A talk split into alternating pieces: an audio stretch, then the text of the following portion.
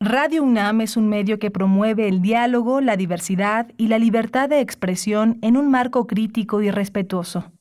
Los comentarios expresados a lo largo de su programación reflejan la opinión de quien los emite, mas no de la radiodifusora.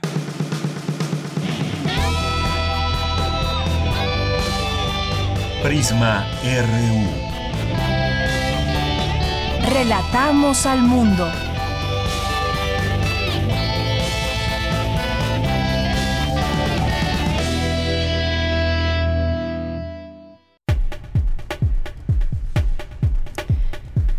Bienvenidos sean todos ustedes a esta emisión de este día jueves 15 de octubre del año 2020, un día maravilloso, un día soleado, un día con un clima perfecto, quizás un poquito de calor, pero todo todo está bien en cuanto al clima.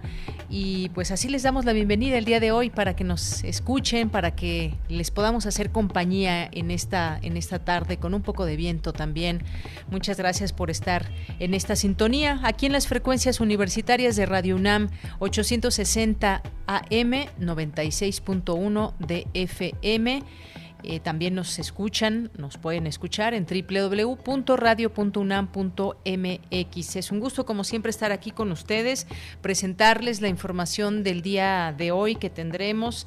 Eh, hay información importante. Les decía yo ayer sobre los fideicomisos. Hemos eh, estado tocando este tema al análisis que me parece muy importante conocer cómo funciona eh, un fideicomiso aquí en México o los fideicomisos que son muchos aquí en, eh, en México. Hay un estudio de Fundar que se hizo en 2018. Son cuatro autores que llevaron a cabo esta investigación muy interesante, muy detallada. Vamos a hablar justamente hoy de este, de este estudio y también de lo que está pasando en el contexto político en, México y el tema también económico que está ligado a los fideicomisos. Como sabemos, eh, tras el anuncio de que se eliminarían muchos de estos fideicomisos, ha habido muchas reacciones sobre el tema y quisimos tocarlo también ahora al análisis con, eh, con eh, quienes hicieron esta esta investigación de Fundar. Así que va a ser una de nuestras entrevistas, ojalá que no se la pierdan. Vamos a platicar con Saraí Salvatierra, que es licenciada en Derecho por la Facultad de Derecho de la UNAM e investigadora en Fundar, justamente porque le voy a dar un dato sin transparentar, 93% de los recursos destinados a los fideicomisos públicos es lo que a través de este estudio da a conocer Fundar, aunque también hace recomendaciones al, al, final de este documento. También se pueden encontrar las recomendaciones. Es un documento público que cualquiera que nos esté escuchando lo puede lo puede leer, lo puede consultar y bueno, pues Fundar ahora también critica que políticos usen sus investigaciones para promover la extinción de fideicomisos. Vamos a hablar de ese tema. Si tienen dudas, preguntas, algún comentario que hacernos, es momento también de llevarlo a cabo. Arroba Prisma RU en Twitter, nos encuentran y Prisma RU en Facebook. Así también nos encuentran en Facebook para que nos puedan hacer llegar sus comentarios. Vamos a tener también una conversación con el doctor Jorge Baruch Díaz Ramírez. Ya lo conocen, aquí lo hemos eh, tenido es jefe de la Clínica de Atención Preventiva del Viajero de la Facultad de Medicina y responsable del Centro de Diagnóstico de COVID-19. Y eh, ayer se dio a conocer en varios medios que la Organización Mundial de la Salud pide evitar las cuarentenas como método principal para controlar el avance del coronavirus, lo cual es cierto, no lo ve como, como el método principal pero por supuesto que no llama a no llevarlas a cabo, sino que hace una serie de reflexiones interesantes de cómo también eh, muchas veces las cuarentenas se pueden ligar al tema de la pobreza Así que vamos a platicar de este tema con el doctor Jorge Baruch. Y ya en nuestra segunda hora tendremos otra entrevista para platicar con Carlos Pérez Osorio. Él es director del documental Las tres muertes de Marisela Escobedo eh, se acaba de estrenar en Netflix, tal vez alguno de ustedes ya lo vio, un documental que nos hace reflexionar, que nos indigna, que nos estruja, que nos eh, lleva a recordar esta historia de Marisela Escobedo tras la muerte, el asesinato, el feminicidio llevado a, cabo en contra de su hija eh, Rubí Marisol a manos de su pareja. Rubí tenía tan solo 16 años, pero sobre todo este peregrinar por el, tema legal y el poco apoyo que recibió de parte de las autoridades la madre de Rubí. Eh, que al final también fue asesinada desafortunadamente. Vamos a tener hoy una conversación con el director. Hoy es cine, hoy es día, hoy es jueves de cine con Cinemaedro con el maestro Carlos Narro. Tendremos también la sección de cultura con Tamara Quirós, eh, la sección internacional con Ruth Salazar, las olas y sus reflujos con Cindy Pérez Ramírez, que esta semana eh, habla de violencia simbólica y feminicidio con una psicóloga. Así que no se pierdan esta información. Tendremos también, por supuesto, la información universitaria. Y saludo a todos los que están trabajando también aquel, de aquel lado de la, eh, de, en la cabina de Radio UNAM, a Arturo González en los controles técnicos, a Rodrigo Aguilar en la producción, a Denis Licea en la asistencia. Yo soy de Yanira Morán, los saludo con mucho, mucho gusto. Quédese con nosotros de aquí a las 3 de la tarde. Desde aquí, Relatamos al Mundo. Relatamos al Mundo. Relatamos al Mundo. En este jueves 15 de octubre del año 2020, en los temas universitarios, los derechos de autor son importantes para resguardar el patrimonio cultural de nuestro país, señala académico universitario. La ciencia se ha convertido en la esperanza principal para hacer frente a los estragos de la pandemia de COVID-19, aseguró Juan Luis Hernández Pérez del Instituto de Investigaciones Sociales. Al participar en el ciclo Grandes Maestros desde casa, el poeta Javier Sicilia llamó a repensar la idea de intimidad.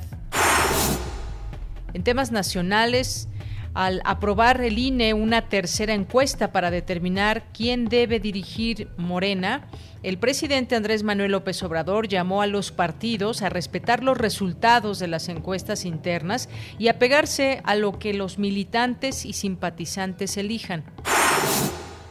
El secretario de Hacienda Arturo Herrera Gutiérrez fue elegido como presidente de la Junta de Gobernadores del Banco Mundial y el Fondo Monetario Internacional para el año 2021.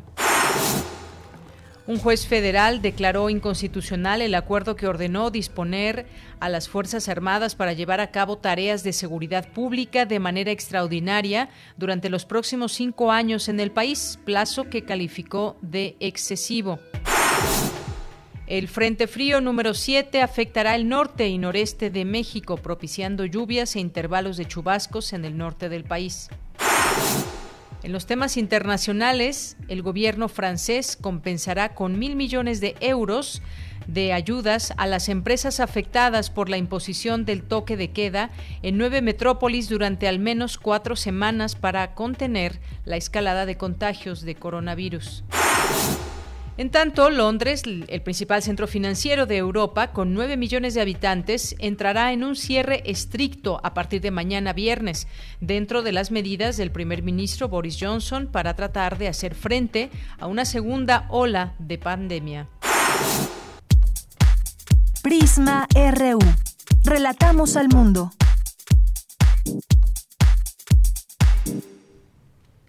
Bien, iniciamos con la información de salud. La Secretaría de Salud reportó 84.898 muertos por coronavirus y 829.396 casos confirmados. Hasta el momento se han realizado un total de 2.127.667 pruebas, de las cuales el 38% ha arrojado resultados positivos.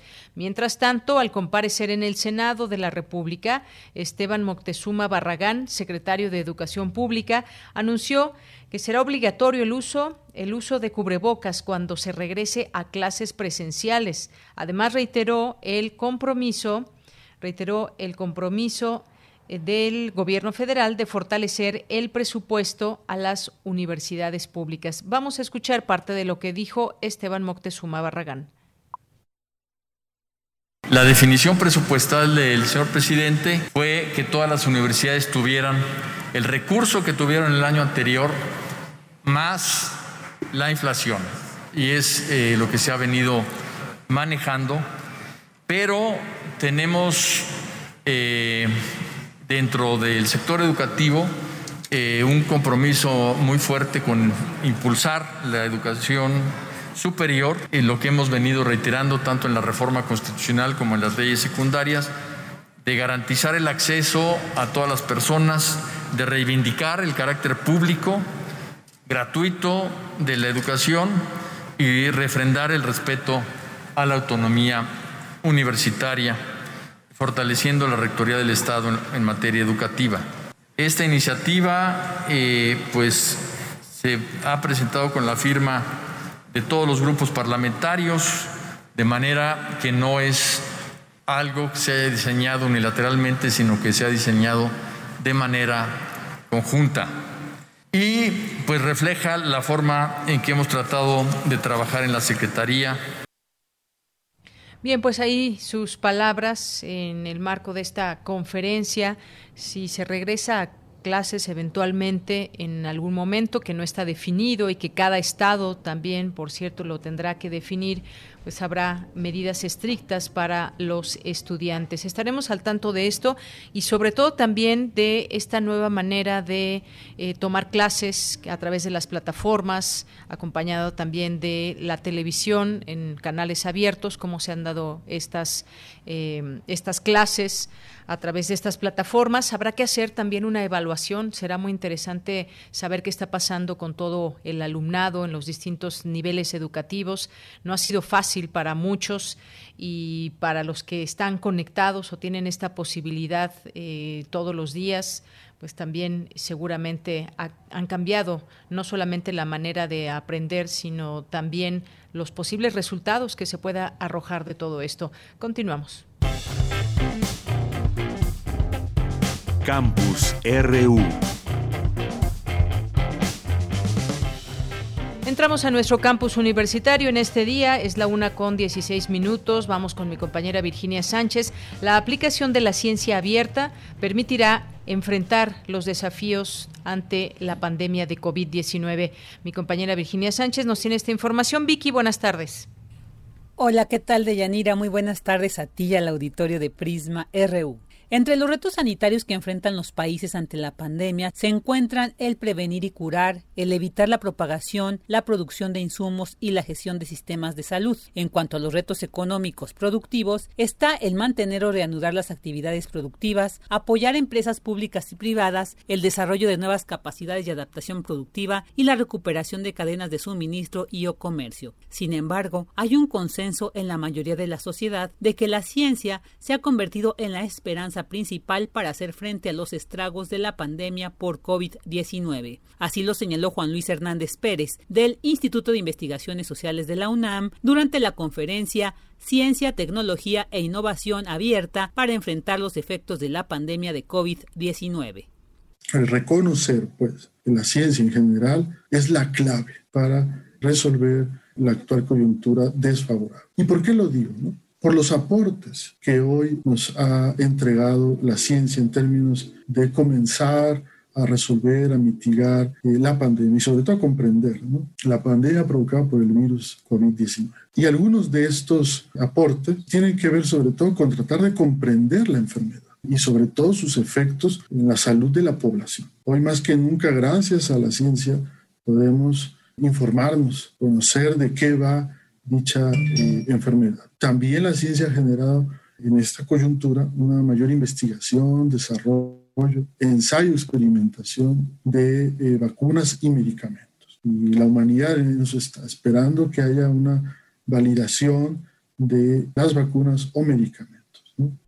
Asimismo, señala que en los países en desarrollo como México se enfrenta desde hace tiempo una brecha tecnológica generada por factores estructurales, entre los cuales destaca la monopolización tecnológica, como el caso del sector tecnológico farmacéutico, conocido como el Big Pharma, donde se perciben 26 grupos monopólicos, de los cuales 15 conglomerados del sector son estadounidenses, es decir, el 60%, y el resto proceden de Alemania, Suiza, Gran Bretaña, Francia, Irlanda, Japón y China por lo que para mitigar este rasgo de la monopolización y enfrentar los desafíos de la pandemia, el especialista propone la aplicación del modelo de ciencia abierta. que es un sistema basado en interacciones y o redes colaborativas, donde los múltiples actores comparten su conocimiento de forma gratuita, transparente, con autogestión y retroalimentación en pro del desarrollo de la ciencia, la tecnología y la innovación, ligados sobre todo a las necesidades reales de los países. ¿Cuál es la diferencia entre ciencia abierta y ciencia cerrada?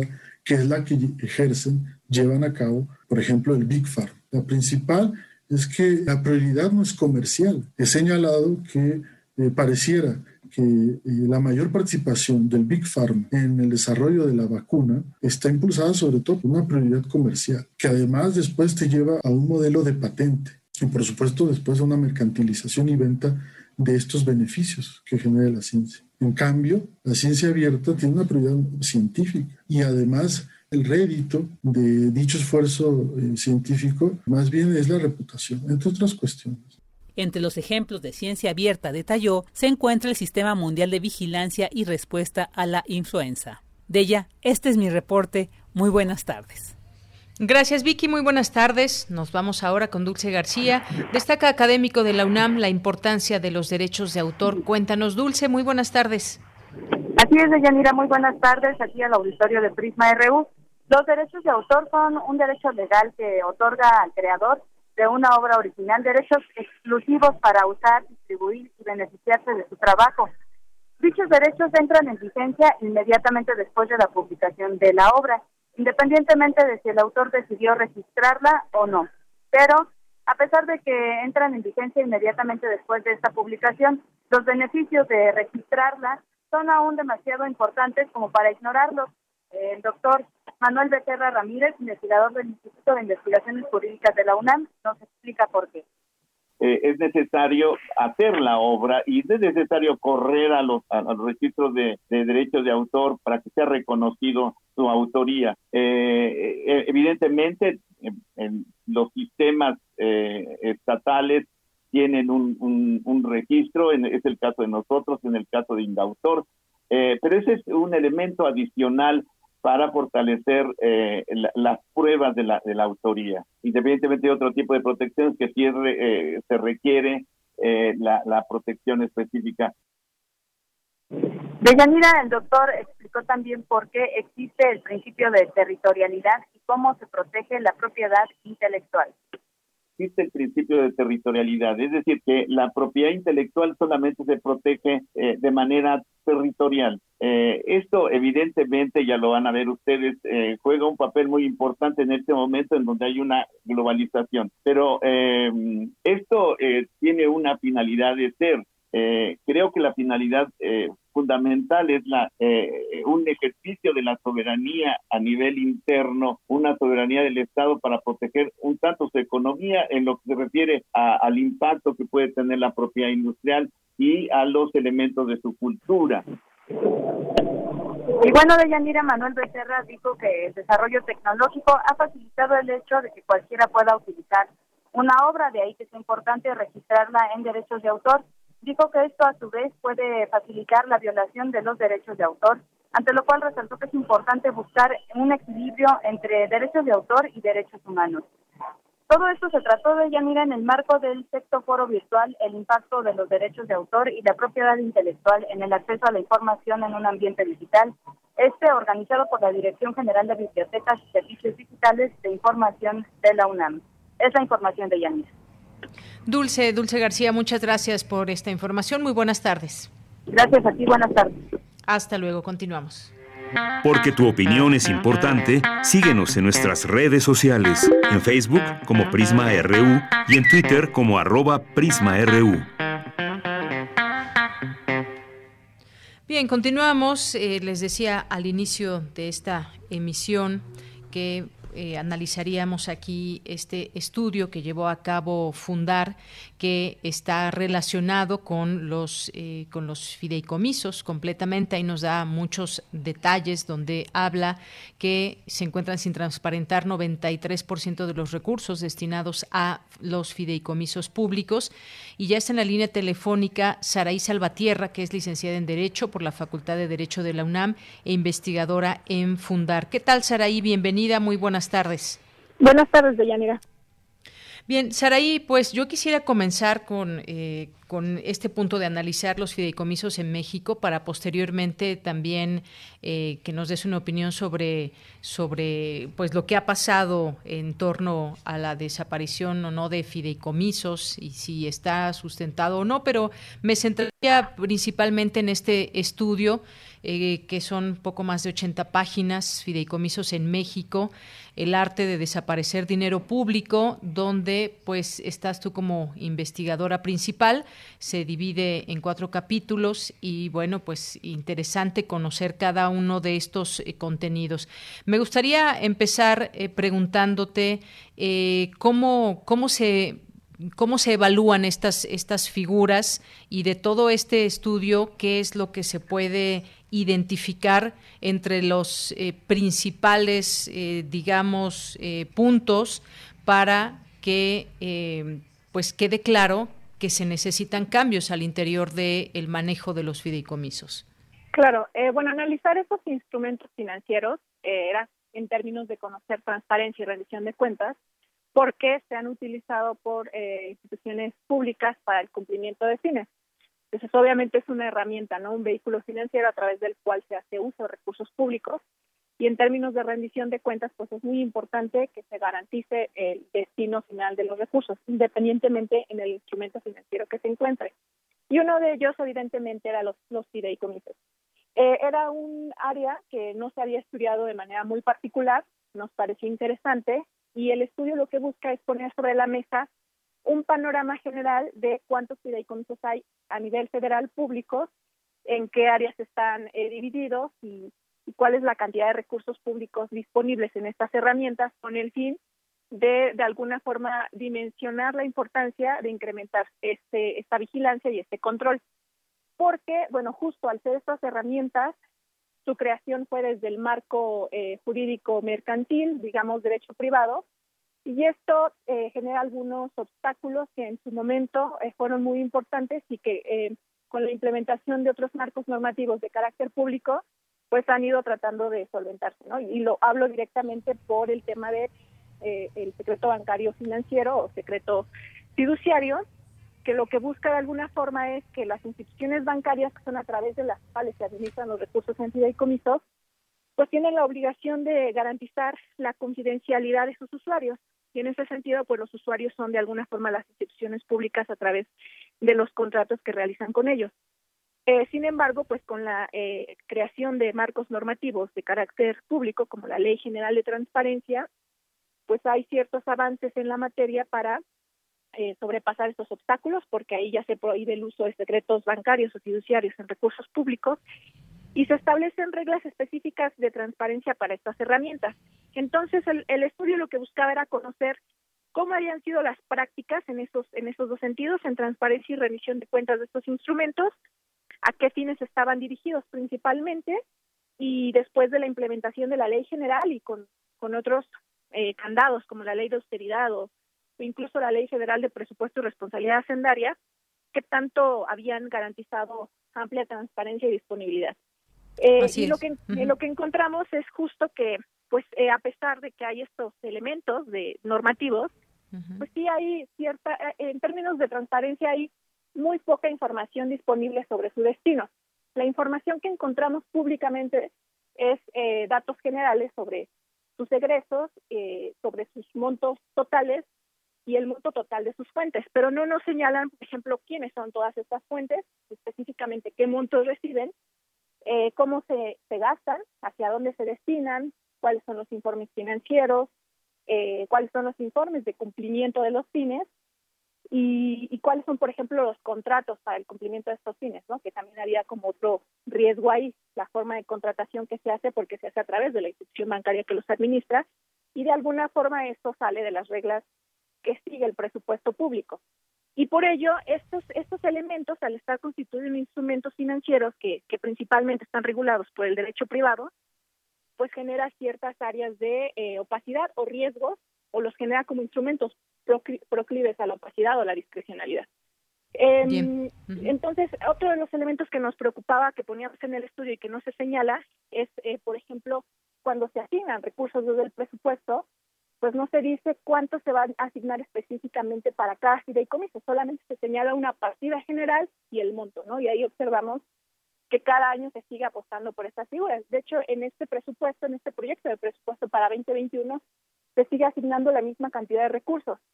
Eh, pero, pero por eso mismo señalábamos ciertas recomendaciones en términos de transparencia y rendición de cuentas y acceso a la información para poderlas fortalecer, porque también tienen utilidades estas herramientas, ¿no? Porque permiten destinar los recursos exclusivamente para un fin determinado, sin que puedan ser utilizados para otros fines, y esto permite proyectar de mejor manera el gasto, y además en situaciones de ajustes presupuestarios o crisis económica, pues ahí está de alguna forma esta bolsa que permite a las autoridades a cumplir o seguir cumpliendo con sus obligaciones públicas. Eh, y por ello es que el estudio va, va, más en ese sentido, ¿no? De analizar cómo se encuentran, cuáles son los problemas de transparencia, cuál es la máxima eh, disponibilidad de información que hay y cómo podría mejorarse. Claro, estamos hablando de cantidades muy grandes de dinero, miles de millones de pesos. Eh, transparencia y rendición de cuentas son puntos muy importantes que tú mencionas, que hay muy poca información, hay muchos datos generales, montos totales, no se sabe exactamente cómo se distribuyen. Eh, a mí, tras leer este estudio, me quedó una, digamos, una muy mala impresión, un mal sabor de boca en torno a la transparencia de los recursos de estos eh, fideicomisos eh, te decíamos, eh, son cuatro capítulos, vamos a compartir también eh, este estudio en nuestras redes sociales y, rápidamente doy un repaso de estos capítulos. Por ejemplo, en el uno se habla qué es un fideicomiso, cómo se conforma el fideicomiso público, los fideicomisos públicos en México, también los tipos de fideicomisos, que es una parte me, me pareció muy importante. Hay fideicomisos de entidad paraestatal, no entidad paraestatal, mixtos. Luego viene el capítulo 2, que es el monto de recursos públicos involucrados en los fideicomisos. Eh, es decir, nos, ilustra muy bien cómo funcionan. Incluso hay tablas para que podamos también eh, entender, eh, vienen ahí los montos y demás. Y, me fijo un tanto en esto que, que se menciona en el estudio, Saraí. Es indiscutible que en los últimos años se han dado en México avances significativos en temas de transparencia, de fiscalización. sin embargo, en los fideicomisos públicos eh, y además todo ese trabajo de, transparencia se debe en gran medida al apoyo de la sociedad civil.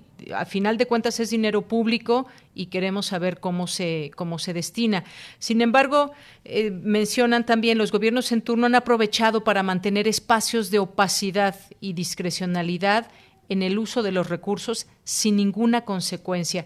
Se habla incluso de cómo se han subido montos de un año a otro y quizás quedan estas preguntas que debemos hacernos eh, y ustedes las hacen también aquí en este estudio en qué medida los fideicomisos están cumpliendo los fines para los cuales fueron creados, cuáles son las fuentes que, incrementan año con año su patrimonio y en qué porcentaje. Me gustaría que nos platiques un poco de esto. ¿Por qué no se puede, em, digamos, eh, conocer exactamente cómo se distribuye este dinero dentro de los fideicomisos? ¿Qué está pasando que no lo permite? Claro, justo esto depende mucho de las prácticas de transparencia de las dependencias públicas que los administran, porque efectivamente se ha avanzado en materia de transparencia a estas figuras. Eh, y obviamente corresponde a las dependencias que los administran, por ejemplo, puede ser la Semarnat, puede ser la CEGOF, puede ser la Secretaría de Cultura, la Secretaría de Educación, eh, que, que, cada una que administra fideicomisos depende de ellos garantizar estas reglas que ya están establecidas y también de la Secretaría de Hacienda y Crédito Público y las, eh, las autoridades de Contraloría y Auditoría que tienen obligaciones y que en general para el tema de fideicomisos no publican esta información y son como los reclamos que señalamos directamente en el informe. Eh, ¿Por qué se está dificultando avanzar hacia estos términos de transparencia o incluso hasta transparencia proactiva si no si hay reglas muy claras, ¿no? Eh, que es parte de lo que ahora está como en la polémica. El instrumento en sí mismo, pues no es un instrumento corrupto, es una herramienta financiera como una operación de crédito, que es como un contrato que puede hacer una entidad eh, pública con un banco a través de un préstamo, una inversión, pero el problema es cómo estas dependencias que, que manejan estos recursos garantizan esta información. y es donde están ahí todavía, eh, al menos nosotros lo que estuvimos analizando años previos a la publicación de este informe en 2018, era cómo estas prácticas, incluso con el marco normativo, pues no cambiaban, ¿no? Todavía se limitaba la información, algunas dependencias financieras de carácter público, como la banca de desarrollo, todavía señalaba el secreto eh, fiduciario como un elemento para no proporcionarla, cuando ya estaba ahí en la ley la prohibición, ¿no? Y por ejemplo, a través de acceso a la información de muchas eh, solicitudes que hicimos, eh, tuvimos que recurrirlas ante el INAI para que pudiéramos tener datos específicos sobre todo de los casos.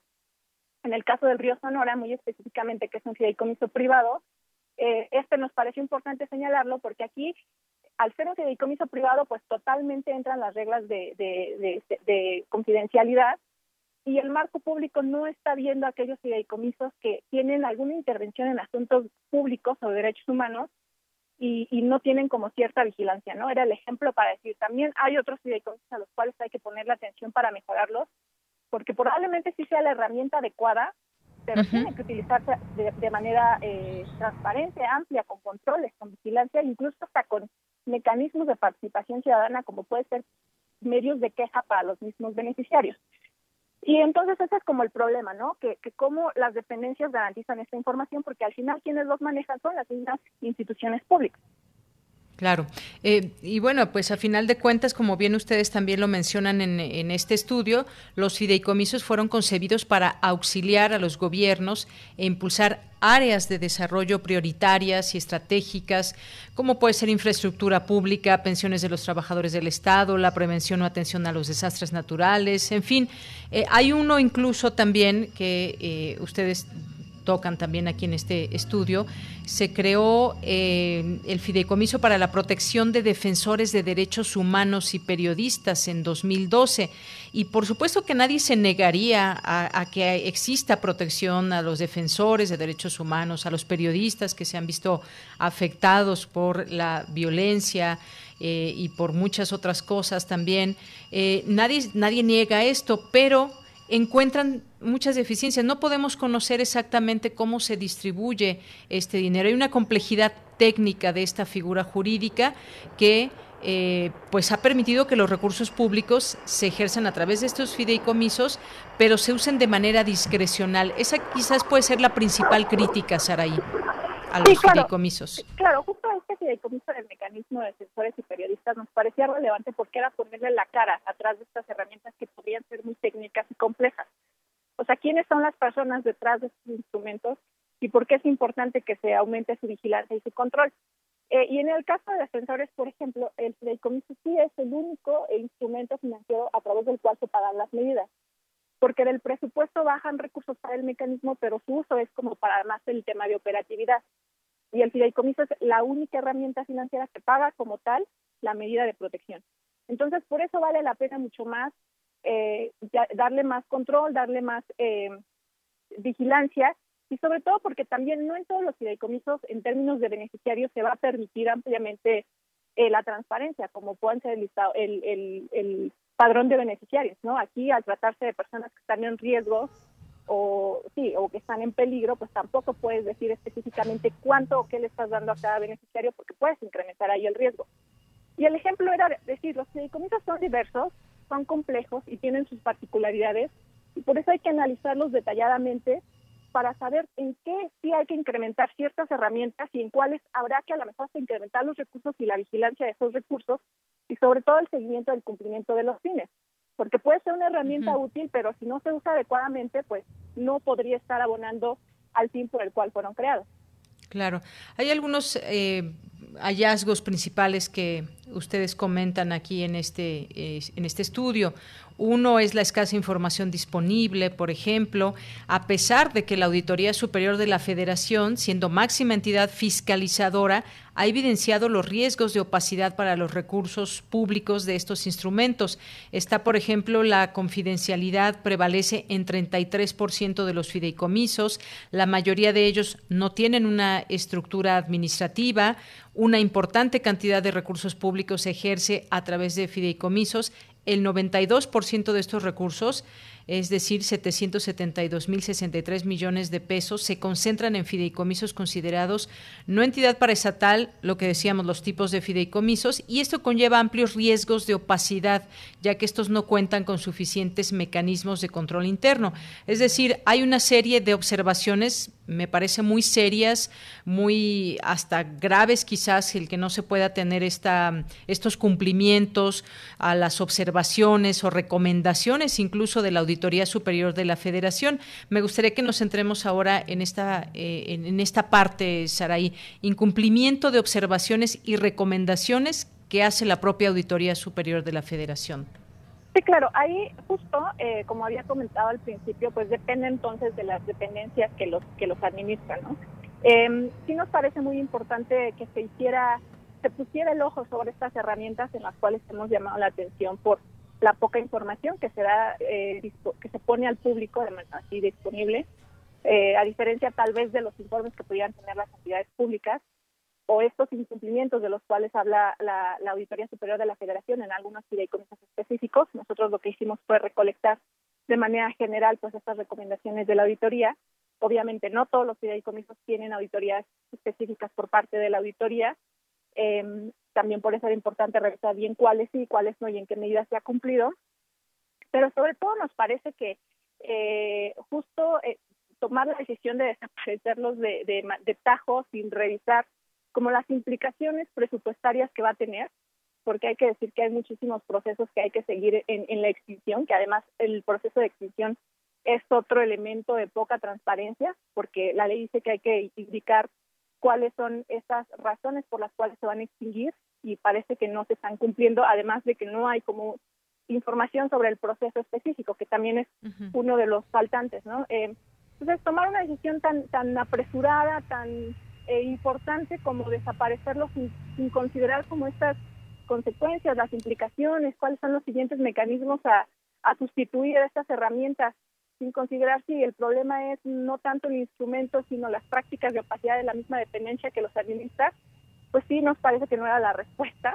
Eh, y sí y sí valía la pena explorar un camino intermedio antes de, tomar esta esta decisión que ahora está siendo pues discutida y que es muy polémica y las recomendaciones que nosotros ponemos en este estudio, pues eh, consideramos que era un primer avance, ¿no? Por ejemplo, contar con un eh, listado, un registro completo de fideicomisos, no solo a nivel federal, sino aquellos fideicomisos que son mixtos, que son los que están integrados con las entidades federativas, entre, federal, entre recursos federales y recursos estatales, eh, y aquellos fideicomisos que son privados y que tienen recursos públicos, ¿no? Y que están interviniendo en asuntos públicos o que simplemente tienen recursos públicos para tener como mayor, eh, pues una mayor dimensión de, cómo están estos elementos y tener mayor control de los mismos, ¿no? Vigilar que realmente cumplan con las obligaciones que ya tienen previstas, verificar por qué no están eh, publicando sus estados financieros, por qué no están publicando los informes de cumplimiento de fines, ah, eh, podría haber sido un buen elemento para potencializar su utilidad. Bien, seguimos platicando con Saraí Salvatierra, licenciada en Derecho por la Facultad de Derecho de la UNAM, investigadora en Fundar con este tema de los fideicomisos.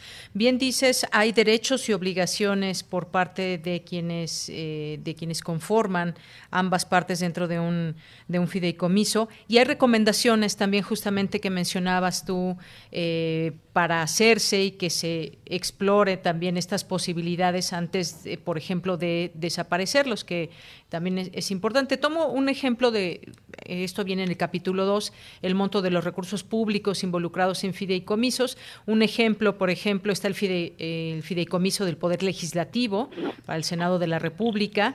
Eh, que reporta solo un fideicomiso, no obstante resulta uno de los más cuestionables debido al alto costo en la construcción de su nueva sede en su momento y de los defectos reportados. Está otros, eh, otros fideicomisos, por ejemplo, el del Poder Judicial de la Suprema Corte de Justicia de la Nación, que cuenta con seis fideicomisos que suman un monto de 4.594.7 millones de pesos. La mayoría de estos recursos se canalizan a los rubros de prestaciones salariales o jubilaciones. Sobresale que a pesar de que el fideicomiso para el fortalecimiento y modernización de la impartición de justicia reportó más egresos durante el año 2017, no tuvo ingresos. Y así podemos ir con distintos ejemplos de cómo ir entendiendo y, hacia dónde se dirigen estos fideicomisos.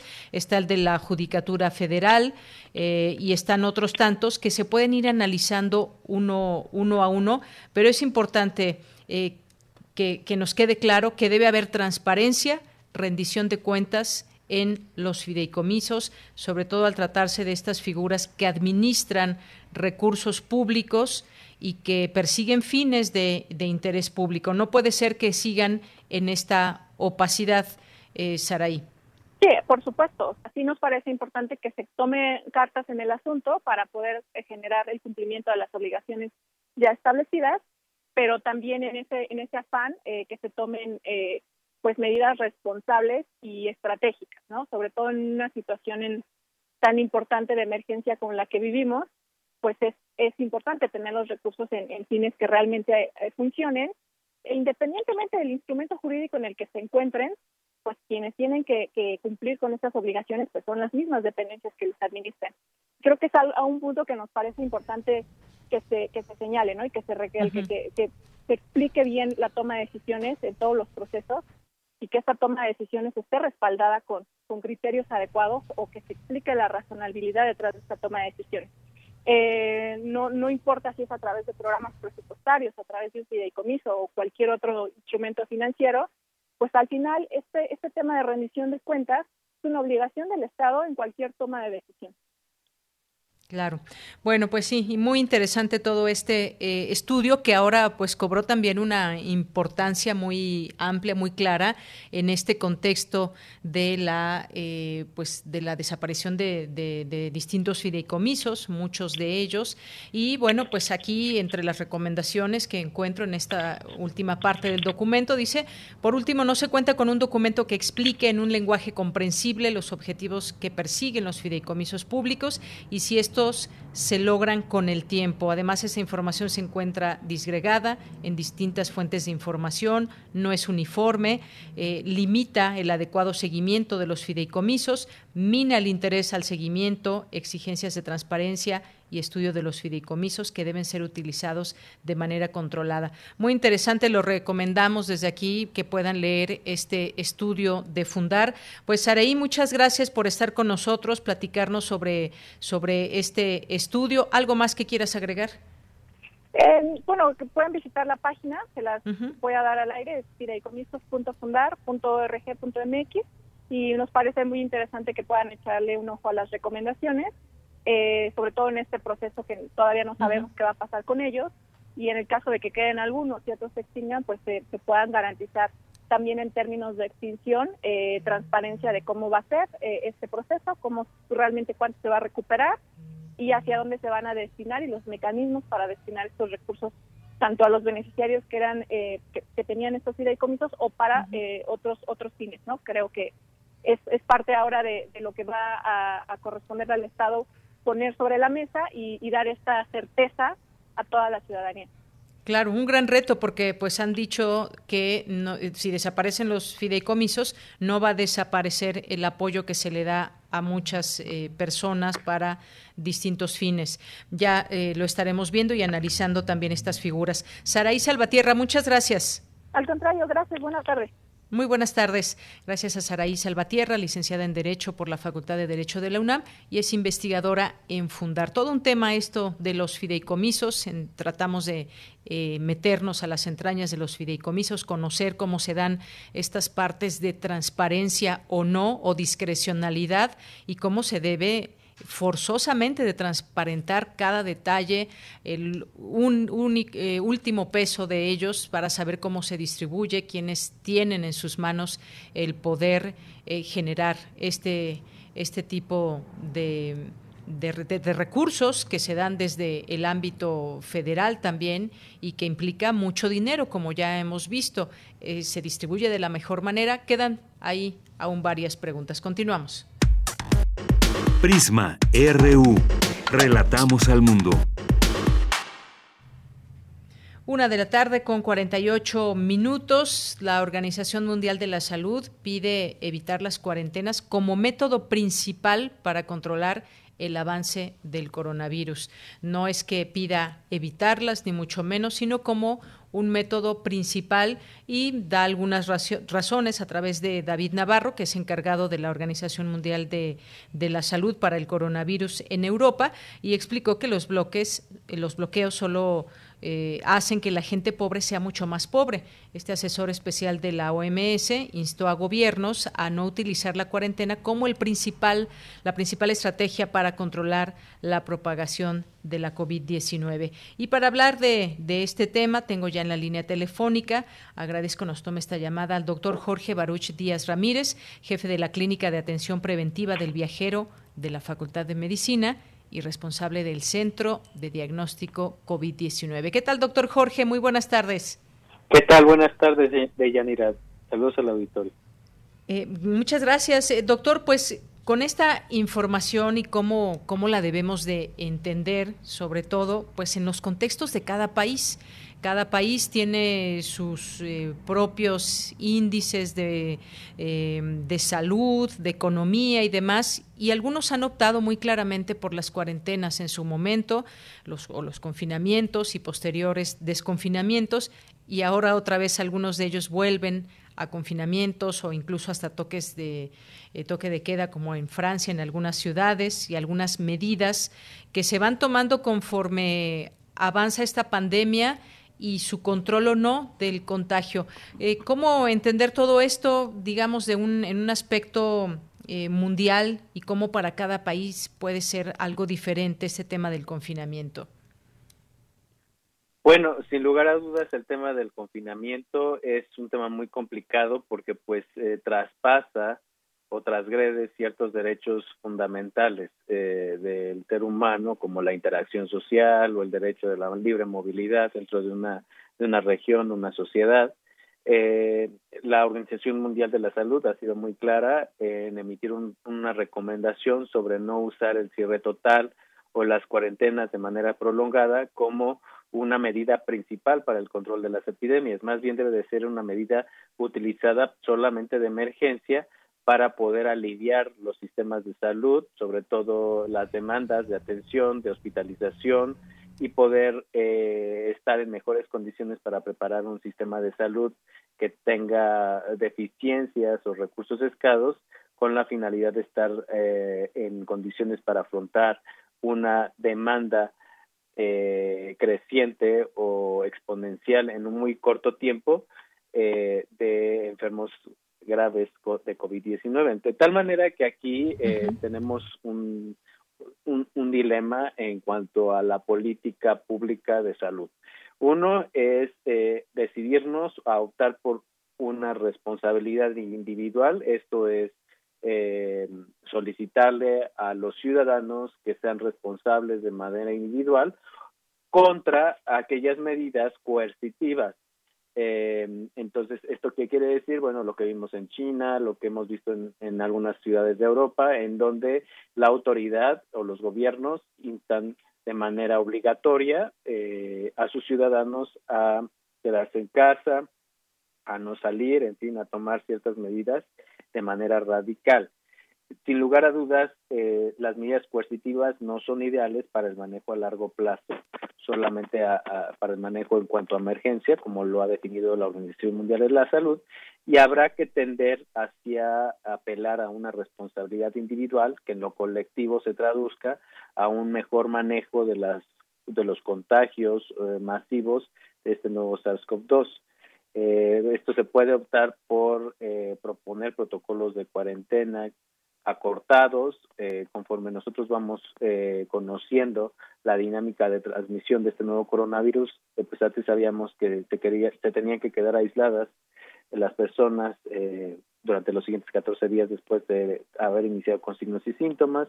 Ahora sabemos que solamente 10, se están proponiendo nuevos esquemas que solamente contemplen los primeros 7 días debido a la, a la evidencia científica que se ha que se ha, ah, pues, que se ha desarrollado en estos últimos meses, pero sin lugar a dudas eh, no hay una sola solución 100% efectiva para reducir el riesgo de contagios o para mitigar una pandemia, una epidemia como esta. realmente hasta que no haya una cura efectiva, una vacuna 100% eficaz, pues vamos a tener que manejar una estrategia multicapa, como lo es lo que ha propuesto la, la OMS, y otros gobiernos, en donde pues eh, se tomen en cuenta medidas como el uso de tapaboca, la, la sana distancia, el lavado de manos frecuente, eh, la etiqueta o la higiene respiratoria, evitar la o disminuir en la medida de lo posible la interacción social y esto es evitando concentraciones masivas de personas y preferir lugares al aire libre o bien ventilados ¿no? en espacios amplios. Eh, esto pues en el entendido de que debemos de contemplar también eh, preservar otras determinantes sociales que afectan a la salud, eh, pues en la medida de lo posible, ¿no? Como puede ser preservar las fuentes de empleo, preservar eh, esta, las comunicaciones, preservar los insumos, el, abasto de insumos a la población, eh, preservar la atención de otros servicios eh, importantes para cada una de las sociedades.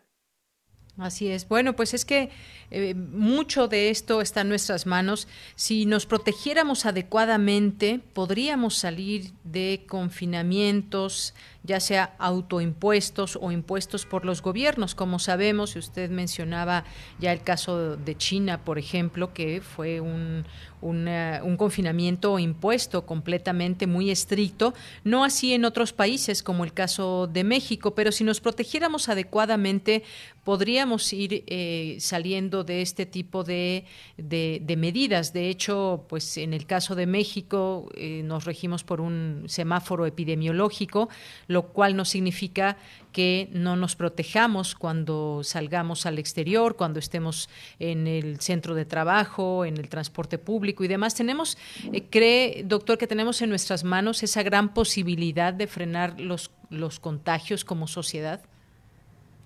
Sin lugar a, dudas, lo tenemos, eh, tenemos en nuestras manos, eh, digamos, una gran responsabilidad que es la responsabilidad de la salud colectiva, de la salud comunitaria, de nuestra ciudad, de nuestra vecindad, de nuestro país. Eh, y cuando somos viajeros internacionales, pues tenemos eh, nuestra responsabilidad la salud internacional. Entonces, eh, en gran medida, prácticamente la mitad del manejo de este riesgo se va a definir por nuestro comportamiento en lo individual y en lo colectivo.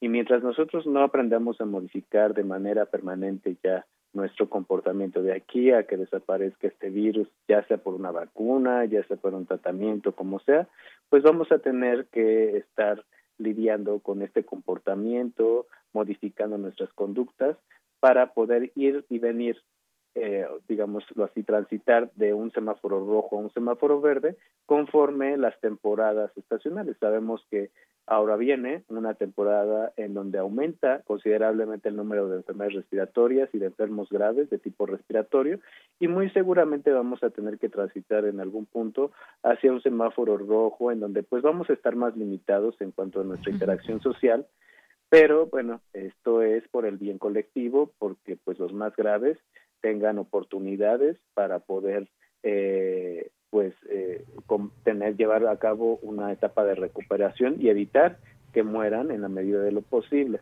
Y esto no se puede eh, aceptar o no se, no nos podemos resignar a dejar de hacer este tipo de, de medidas de disminuir nuestra interacción social nuestra movilidad este eh, digamos y como consecuencia tener muchos graves muchos enfermos graves y muchas muertes. Esto definitivamente no es una, una, un camino a seguir. El camino a seguir es, es, la responsabilidad colectiva, al bien común sobre el bien individual y, eh, bueno, mientras tanto, esperar a que la comunidad científica eh, lleve a cabo todos los pasos necesarios para eh, desarrollar una vacuna segura, eficaz, que nos vaya a ser útil en los siguientes años. Muy bien, responsabilidad colectiva, hay que tener muy en cuenta esto. Y mencionaba usted algo muy importante, los viajeros internacionales, que poco a poco también a través de estos viajeros se va reactivando la economía, eh, pues aprendemos, tenemos que aprender a vivir con el, con el virus, eh, nuestras conductas quizás pues estén cambiando, pero así va a ser aún con, aún con vacuna, porque no todas las personas en el mundo quizás se puedan vacunar. Primero va a haber las fases para las personas que más lo requieran. Pero esto de los viajeros internacionales, le pregunto, eh, doctor, ya que usted está encargado de, la clínica de atención preventiva del viajero, ¿qué tan seguro es hacer un, viaje largo eh, en avión, por ejemplo, ir de aquí a Europa de regreso, incluso más, eh, más lejos? ¿Qué tan seguro puede ser para el viajero hacer ya este tipo de viajes? Fíjate, Deyanira, que esta es una pregunta muy importante y que puede llegar a prestarse a, falsas percepciones.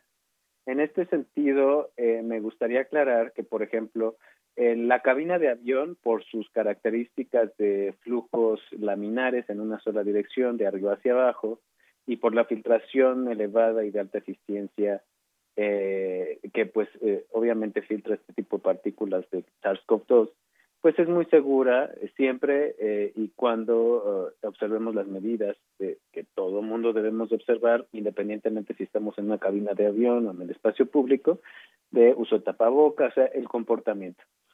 Sin embargo, la mayor carga del riesgo tiene que ver con los viajes en sí, esta interacción humana que se da en el lugar de origen y en el lugar y durante nuestra estancia en el destino realmente eh, eh, el, estar pocas horas en un avión no implica ningún riesgo adicional. Eh, sin embargo, este tipo de interacción social que llevamos antes de abordar o durante nuestra estancia en el destino, pues va a implicar el mayor riesgo. ¿Esto qué quiere decir? Que debemos de tomar nuestras decisiones basadas en un riesgo percibido. ¿Y esto a qué me refiero? Bueno, durante semáforos, por así ponerlo de manera práctica, durante semáforos rojos y naranjas, pues debemos delimitar nuestros viajes de manera regional, de manera local o no más allá de nivel nacional. Durante el semáforo amarillo debemos delimitarlo a nuestra propia región, a Norteamérica o a nuestra región más cercana, que es América Central o del Caribe, y durante un semáforo verde entonces ya comenzar a planificar eh, algún itinerario que implique una región más allá de nuestro continente o hacia el hemisferio sur. ¿Por qué? Porque de, este, así es como nosotros vamos a percibir de mejor manera, de mejor, de manera más objetiva el riesgo que representa eh, eh, o transportarnos de un de una zona que conocemos muy bien, que es nuestro lugar de residencia habitual, hacia una, una zona que a lo mejor no conozcamos tan bien con respecto a la lejanía que esta implica de nuestra residencia habitual. Ahora también implica la responsabilidad de desplazarnos eh, con eh, eh, en países que comparten un mismo riesgo o un menor riesgo, pero nunca a países o a regiones que impliquen un mayor riesgo. ¿Por qué? Pues porque obviamente nosotros nos pondríamos en un gran riesgo a la hora de, de, estar en el destino, o incluso si nosotros nos desplazamos de un lugar de más riesgo a uno de menor riesgo, pues implicaría llevar el riesgo hacia las comunidades a donde estamos transitando. Un ejemplo muy claro es la Ciudad de México, que está en un semáforo naranja. Bueno, nos podemos dar esta, esta posibilidad de viajar hacia lo local, hacia lo regional, pero zonas con un semáforo de un semáforo de un color similar. O si vamos a viajar hacia lugares eh, de amarillos o verdes, entonces tenemos que tener mucho cuidado, mucha responsabilidad porque podemos llevar este riesgo hacia estas comunidades que hay que impactar negativamente a los receptores de este turismo. Muy bien. Bueno, responsabilidad. Nos quedamos con esa, esa palabra en la cabeza. Doctor, muchas gracias por estar con nosotros y compartir estas, estas reflexiones, este conocimiento, doctor. Buenas tardes. Muchas gracias a ti, Deyanira, y saludos a la tele. Bonita tarde. Igualmente para usted, hasta luego. Doctor Jorge Baruch Díaz Ramírez, jefe de la Clínica de Atención Preventiva del Viajero de la Facultad de Medicina y responsable del Centro de Diagnóstico COVID-19. Continuamos. Vamos a hacer un corte y regresamos a la segunda hora de Prisma RU. Prisma RU. Relatamos al mundo.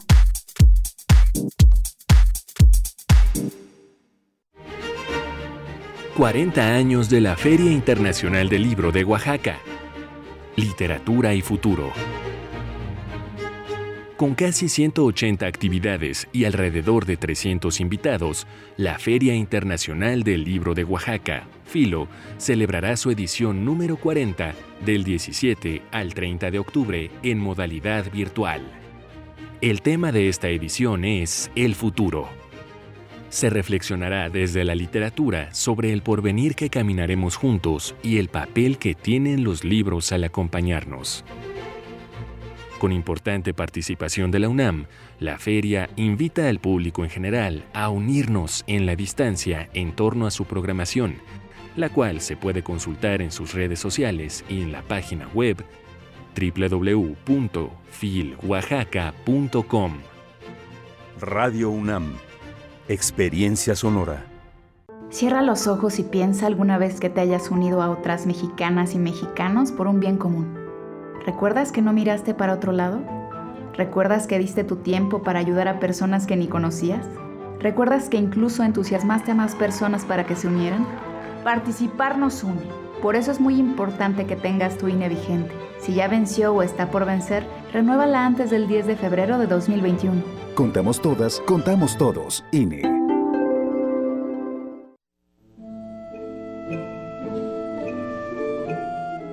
La Sala Nezahualcóyotl, Casa de la Orquesta Filarmónica de la UNAM, el espacio escultórico, donde se reúnen las obras de artistas que nos acompañan en la travesía universitaria, el Centro Cultural Universitario, punto de encuentro de la música, la danza, el teatro y el cine, la autonomía de las universidades, el impulso de la ciencia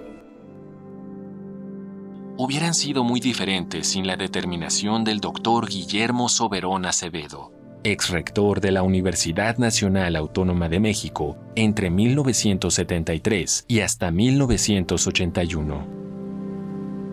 Guillermo Soberón se tituló como médico cirujano en la Facultad de Medicina y se doctoró en Química Fisiológica en la Universidad de Wisconsin. Su preparación y conocimiento le permitieron crear el Departamento de Bioquímica en el Hospital de Enfermedades de la Nutrición. Además, incidió en el desarrollo de la ciencia a nivel internacional. Fue miembro del The Biochemical Society en Inglaterra y en la American Society of Biological Chemists en Estados Unidos, entre otras. Asimismo, cuando fue secretario de Salud, creó el Instituto Nacional de Enfermedades Respiratorias. Sin duda, su trabajo dejó una enorme huella en cada sitio de ciudad universitaria y grandes frutos en la educación, la salud y la ciencia en nuestro país. Doctor Guillermo Soberón, 1925-2020, In Memoriam. Radio UNAM, Experiencia Sonora.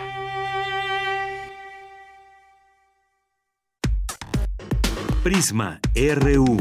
Relatamos al mundo.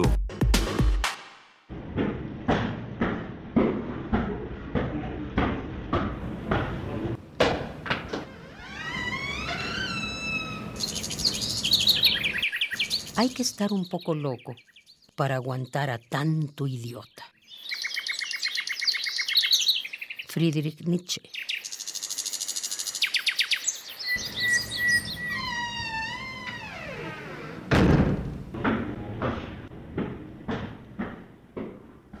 Bien, pues gracias Margarita Castillo.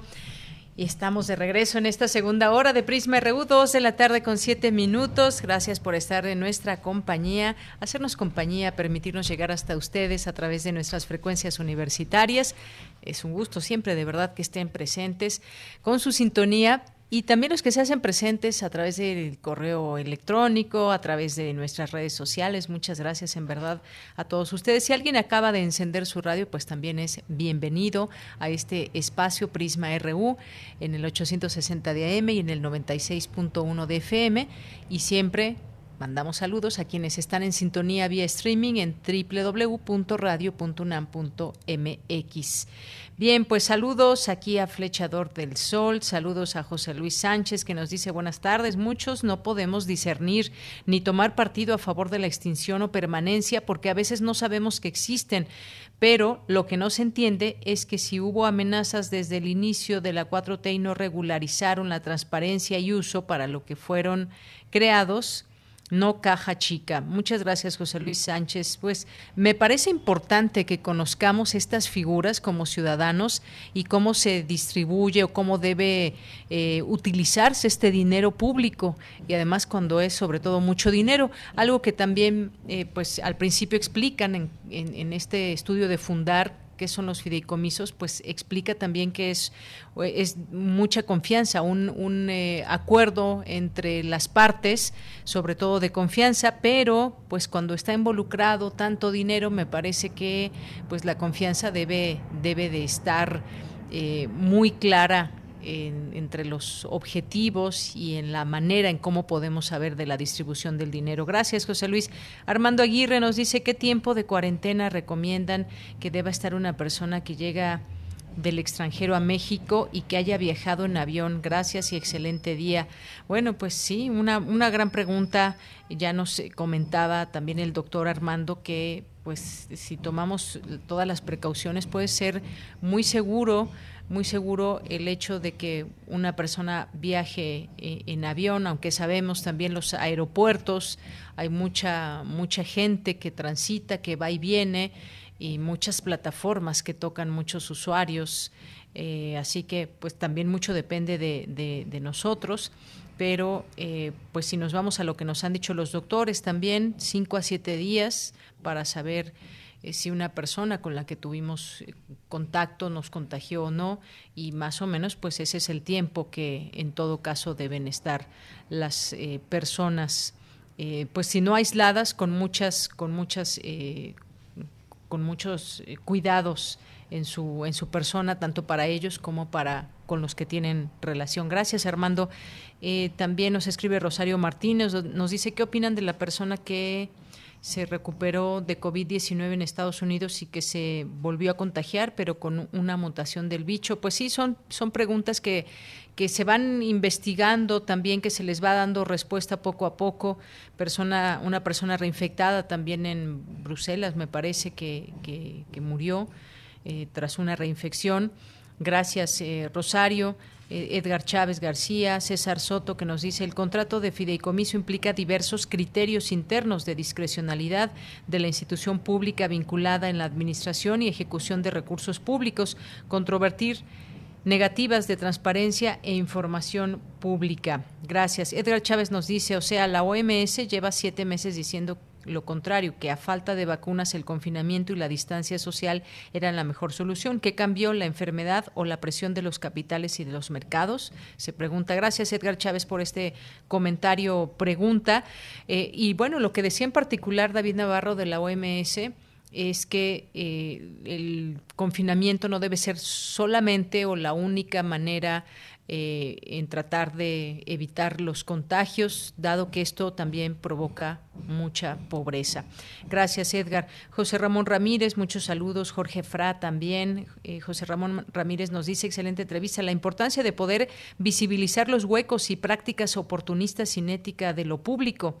Efectivamente, de eso se trata este estudio, que de verdad les recomiendo leer, que lo vayan leyendo por capítulos, en partes. Es importante eh, saber antes de que podamos emitir una, una opinión que puede ser a favor o en contra. Aquí no estamos para decir si está bien lo que se hace o no de, presidencia, sino que lo analizamos y lo quisimos hacer en esta ocasión con, con, eh, con los compañeros de Fundar, porque ellos hicieron este estudio muy meticuloso, muy detallado de lo que significan los fideicomisos. Mario Navarrete Real también nos está escuchando, nos manda aquí un, un video, muchas gracias. Refrancito, Chris Morris. Refrancito nos dice con enorme gusto, tengo la oportunidad de escucharlos y de atender los grandes temas nacionales y que están generando las discusiones más importantes entre la comunidad. Les mando un fuerte abrazo. También para ti, eh, José Luis León, también muchas gracias. Erika Martínez, Carlos Ríos, Armando Cruz, dice fantasía que se transforma en pesadilla para Gregorio Samsa. Eh, Samsa en la metamorfosis. Gracias, Armando. Eh, este personaje. Muchas gracias. Cel 09, Lisbeth Quiroz también, HGRA también, y a todos los que nos vayan escribiendo. Muchos saludos. Eduardo Mendoza, Host of Nightmare, Omar López, eh, muchas gracias, Angélica Carrizal. Rebeca Vega. Muchas gracias por aquí también, Isela, que nos está siempre nos apoya en las redes sociales. Nos mandó también aquí dos comentarios, uno de Liliana Rodríguez. Un gusto escucharnos. Saludos desde este jueves, todos los que hacen posible el programa de hoy. Atenta a la información sobre los fideicomisos. Indignación total por lo acontecido con Marisela Escobedo. Ahora hablamos en un momento más sobre este documental.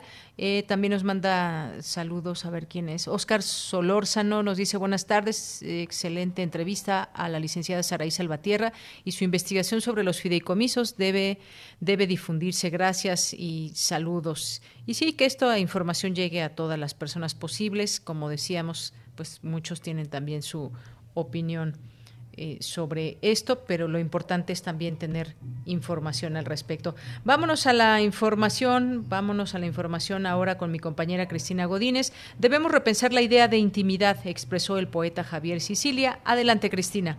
Deyanira Auditorio de Prisma RU, buenas tardes. El programa Grandes Maestros de Cultura UNAM en la segunda temporada del ciclo de charlas desde casa tuvo como invitado al poeta Javier Sicilia, quien reflexionó sobre el cultivo del espacio de interioridad en tiempos de crisis.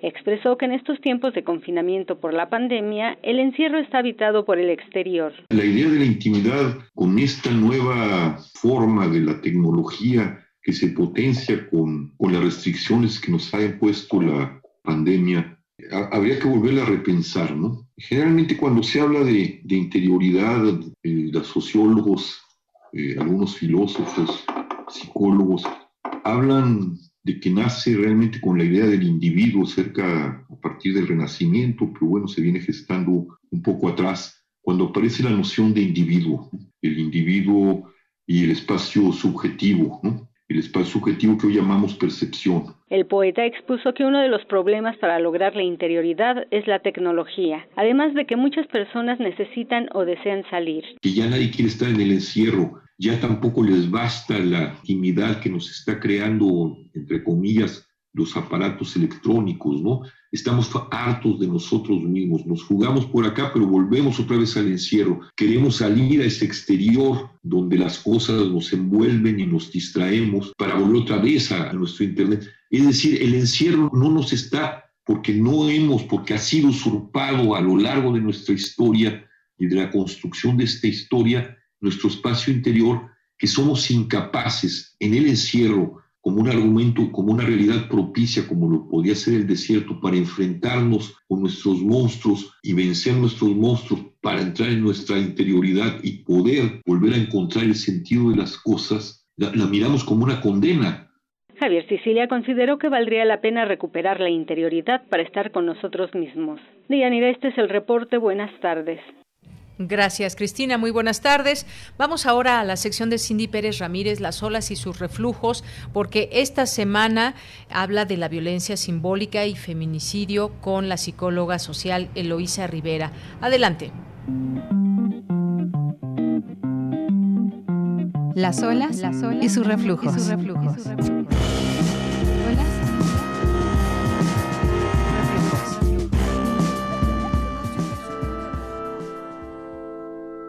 Bienvenidas y bienvenidos a Las olas y sus reflujos. Hoy comenzamos una serie de conversaciones que abordarán el fenómeno del feminicidio en México desde distintos ángulos y es que para que se cometan 11 feminicidios diarios en México es porque existe un sistema que protege, perpetúa y fomenta el silencio. La ausencia de la mujer en este discurso, como toda ausencia sistemática, es difícil de rastrear. Es la ausencia que ni siquiera puede ser detectada como ausencia, porque ni siquiera su lugar vacío se encuentra en ninguna parte. La ausencia de la ausencia. Celia Amorós. La violencia contra las mujeres responde a una relación estructural que necesita la permanencia de la dominación masculina. Por ello es que el feminicidio, la máxima expresión de misoginia y de violencia, se basa en la normalización, naturalización y tolerancia. Es por eso que es un problema social y no individual. Pero ¿qué les parece si para explicarnos mejor a qué nos referimos con violencia simbólica y su relación con el feminicidio, escuchamos la charla con Eloísa Rivera, psicóloga social y doctorante en estudios latinoamericanos. Sus líneas de interés son la violencia de género y el cine, además de ser integrante del Seminario Universitario de Estudios Cinematográficos.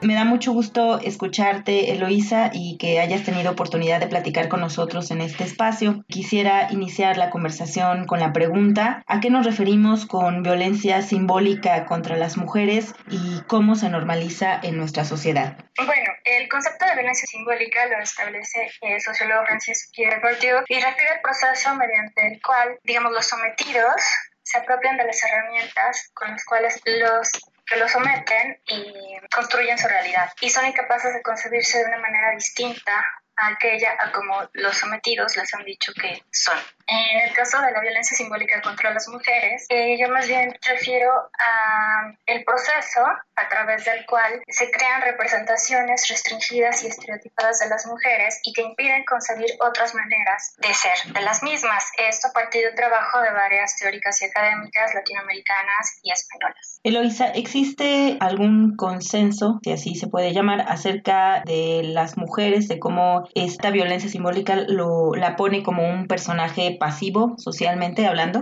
Yo creo que eh, a grandes rasgos sí podemos hablar de un consenso que se ha dado desde siglos atrás.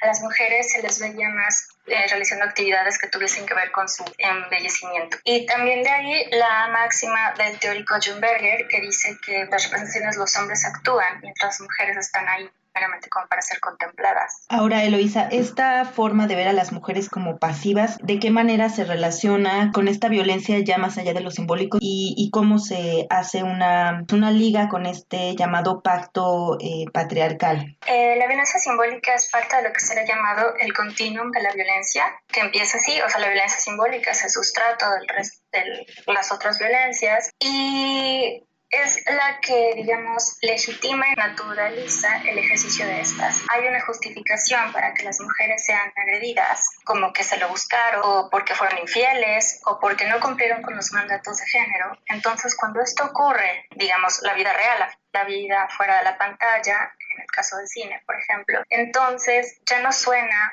tan extraño, sino suena como una consecuencia natural. Hay una investigadora argentina de apellido Femenías, que ella habla de cómo incluso hay relatos cotidianos que hablan acerca de cómo, por ejemplo, la violación hacia las mujeres se considera algo natural, pero lo aberrante es la violación hacia los hombres. Y narra la historia de ella escuchando una conversación entre dos hombres que están contando un caso y hablan de una violación que sufrió un chico y uno le dice al otro que eso es totalmente aberrante, que bueno, con las mujeres pues entiende que así es, pero que con un hombre eso es muy extraño. Y cuando ella voltea, los que están hablando son dos oficiales de policía. Entonces eso ya nos indica por supuesto, la visión sesgada que puede existir sobre la justicia, por ejemplo, que puede ocurrir al perseguir un delito. Esta violencia simbólica que es perpetuada a través de las representaciones en los medios, pero también a través de los discursos cotidianos y también los institucionales que se nos da en la escuela, que nos da la religión, etcétera, es lo que permite que concibamos como aceptable, natural, normal o inevitable un cierto tipo de violencia, en particular contra las mujeres. Entonces, por eso que se habla de un continuo que empieza así con la violencia simbólica y que termina en los feminicidios. Esta alianza basada en la complicidad y el silencio, ¿de qué manera perpetúa eh, la violencia contra las mujeres? Y bueno, la máxima expresión que es el, el feminicidio. Digamos que, por ejemplo, en el caso de las representaciones, que es lo que yo más trabajo,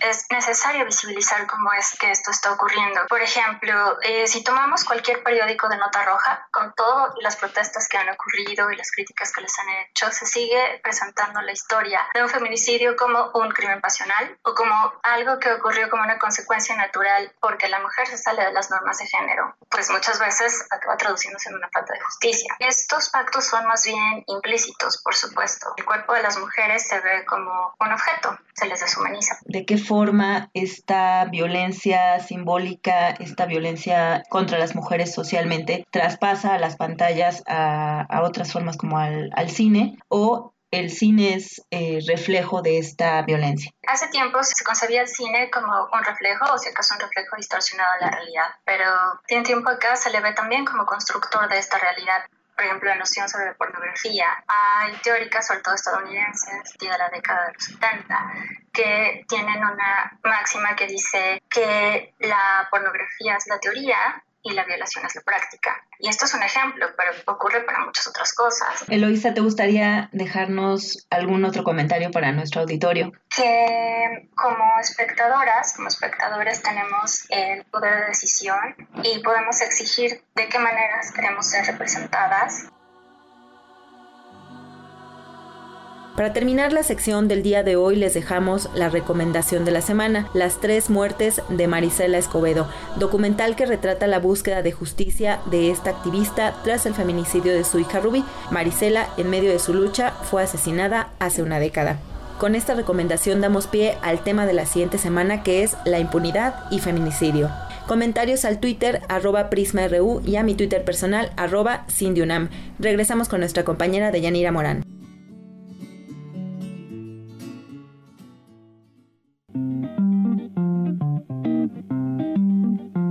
Las olas, y sus reflujos.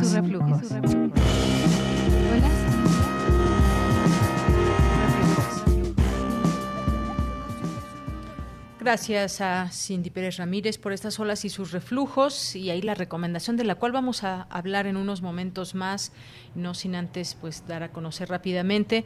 Eh, pues lo que se esperaba, este finalmente una sentencia para eh, pues la directora y dueña del colegio Enrique Repsamen, eh, conocida como Miss Money, eh, también fue condenada a pagar 400 mil pesos por cada familia, por cada, de cada víctima eh, y bueno, pues 31 años le dictan de cárcel para la directora y dueña de este colegio, los eventos trágicos que sucedieron en 2017, 19 de septiembre.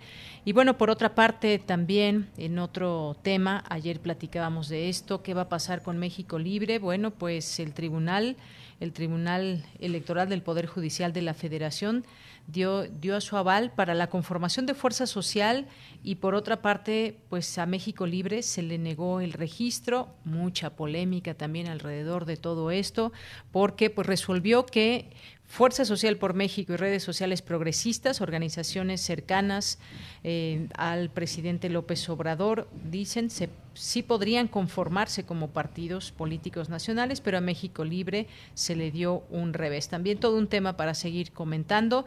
Y bueno, pues ahora nos vamos a las breves internacionales con Ruth Salazar. Internacional RU. Autoridades de la autoproclamada República Separatista de Nagorno-Karabaj denunciaron que Azerbaiyán amplió el conflicto al bombardear no solo su territorio, sino también el de Armenia. Las naciones en disputa acordaron un alto al fuego el sábado pasado en Moscú, que ninguna de las partes ha cumplido. La pandemia de la COVID-19 podría dejar cicatrices dudareras en la economía mundial, como las elevadas cargas de deuda y un alza en la pobreza y la desigualdad, pese a la tentativa de recuperación en marcha, advirtió este jueves el Fondo Monetario Internacional. El Comité Judicial del Senado de Estados Unidos fijó el 22 de octubre su votación sobre la jueza ultraconservadora Amy Coney Barrett, nominada por el presidente Donald Trump para cubrir una vacante en el Tribunal Supremo. Twitter suspendió por varias horas este jueves la cuenta de la campaña de reelección del presidente estadounidense Donald Trump por haber compartido un video en el que atacaba a su rival demócrata Joe Biden por información dudosa aparecida en el diario New York Post. Bolivia cerró anoche una campaña electoral atípica para las elecciones generales del próximo domingo, en las que apenas hubo actos masivos en las calles hasta la recta final de la carrera por el poder, marcada por la coyuntura de la pandemia. Miles de manifestantes desafiaron este jueves el estado de emergencia declarado por el gobierno tailandés esta madrugada, después de que durante las protestas de ayer el convoy de la reina Sutida quedara prácticamente paralizado entre gritos de los asistentes, un desafío inédito en el país la Unión Europea impuso sanciones a seis autoridades de Rusia y una entidad a las que considera implicadas en el intento de asesinato del opositor ruso Alexei Navalny, envenenado con la sustancia química prohibida Novichok. Las medidas se encuentran en vigor tras haber sido publicadas en el diario oficial del bloque.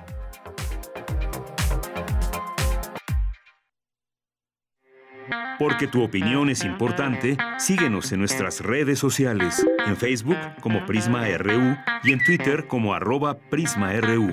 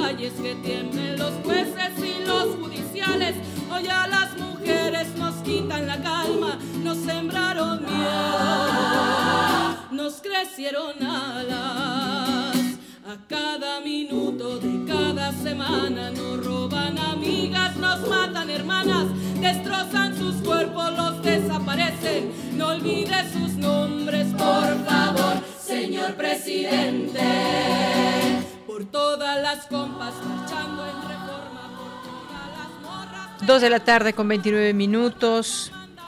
Pues estamos iniciando esta conversación que tendremos en un momento con el director del documental Las tres muertes de Marisela, Carlos Pérez Osorio. Esta es una de las canciones que se pueden escuchar en el documental y pues ya nos la recomendaba Cindy Pérez Ramírez hace un momento también en su en su sección. ¿Por qué debemos ver las tres muertes de Marisela Escobedo? Este documental, que es un documental muy estremecedor, narra la historia de Marisela Escobedo, que se volvió activista después de que fue asesinada su hija eh, y que persiguió al homicida, que era la pareja de su hija. 16 años tenía Rubí Marisol. Ya está en la línea telefónica. Saludo con mucho gusto a Carlos Pérez Osorio director del documental. ¿Qué tal, Carlos? Muy buenas tardes, bienvenido. Hola, buenas tardes, muchas gracias por el espacio. Pues Carlos, un documental que, que, se está estrenando, tuve oportunidad de verlo. La verdad es que, como decía, un documental que estruja, que indigna a momentos de conocer esta historia y todo ese, ese andar que, que, que llevó a cabo Marisela junto con su familia, eh, cuéntanos un poco de esta idea para llevar a cabo la historia de Marisela al documental. Eh, sí, claro, bueno, la historia de Marisela Escobedo es una historia que desde hace, bueno, desde mucho tiempo eh, es muy conocida, sobre todo en Chihuahua y en Ciudad Juárez. No creo que mucha gente en el país podría haber escuchado un poco, pero realmente nadie era, o mi experiencia fue que nadie realmente conocía lo que había pasado con ella. Yo eh, llevo colaborando muchos años con el Centro de Derechos Humanos de las Mujeres en Chihuahua, eh, particularmente con Ruth Fierro y Gabino Gómez. Y pues esta es una historia que estaba muy cercana a mí a través de ellos y me di cuenta de la Ruth me hizo darme cuenta de la dimensión y de lo extraordinario que era la, la historia de Marisela y ahí es donde decido intentar levantar un documental para contar la historia siempre de la mano de la familia ellos me dieron su su confianza y, su, y aceptaron que tratara de contar la historia hace más o menos unos cuatro años y así es como arrancamos.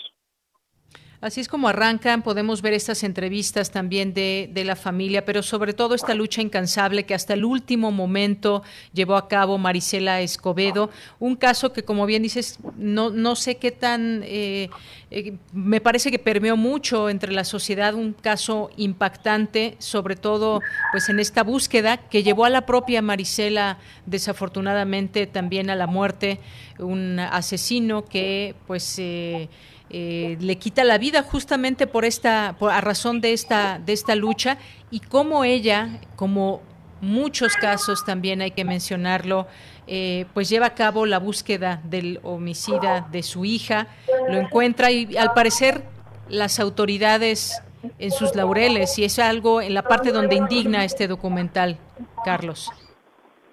Claro, completamente. Creo que nuestro trabajo era recopilar la mayor cantidad de voces posibles, no solamente, como bien indicas, de, de la familia y de amigos y de víctimas realmente, sino también de las autoridades y la gente que fue eh, parte de, del caso en esa época. O sea, sí hubo mucha gente, eh, muchas eh, personas que formaban parte de la autoridad en ese momento que se negaron a dar su testimonio y los que logramos recopilar eh, queríamos que sí se escuchara eh, lo que tenían que decir sobre el caso y que la audiencia pudiera juzgar por ellos mismos qué había pasado, ¿no? Como traer a, a, la pantalla, al documental, eh, la investigación que nosotros realizamos, traducirla en preguntas, en cuestionamientos a la autoridad y que la audiencia realmente eh, evaluara este accionar de las autoridades en su momento con archivo, con entrevistas a sus hijos, a funcionarios en aquel momento y activistas. Las tres muertes de Marisela Escobedo pues abarca no solo el caso particular de ella, sino también trata de visibilizar el drama de los feminicidios eh, en México. Hay un dato que incluso se, se incluye ahí en el documental, el 97% de los feminicidios quedan impunes, esa impunidad se acumula. Eh, hay una parte muy polémica, eh, Carlos, en donde pues fue un, un asesino confeso, eh, Sergio, quien asesinó a, a, Rubí Marisol. Sin embargo, los jueces fallaron a su favor, lo absolvieron. Posteriormente, pues se lleva a cabo toda esta búsqueda de parte de Marisela porque se finalmente ya lo buscaban después de que se digamos volvió a abrir el expediente se hizo una nueva eh, investigación. Esa parte es muy, muy polémica porque en su momento y mediáticamente impactó como el asesino confeso, que además le pide perdón a, a Marisela Escobedo, pues quedó libre por parte de las autoridades en ese momento, esos jueces, tres jueces. Claro, creo que creo que también lo que el, documental quiere invitar es a la reflexión de nuestro sistema de justicia.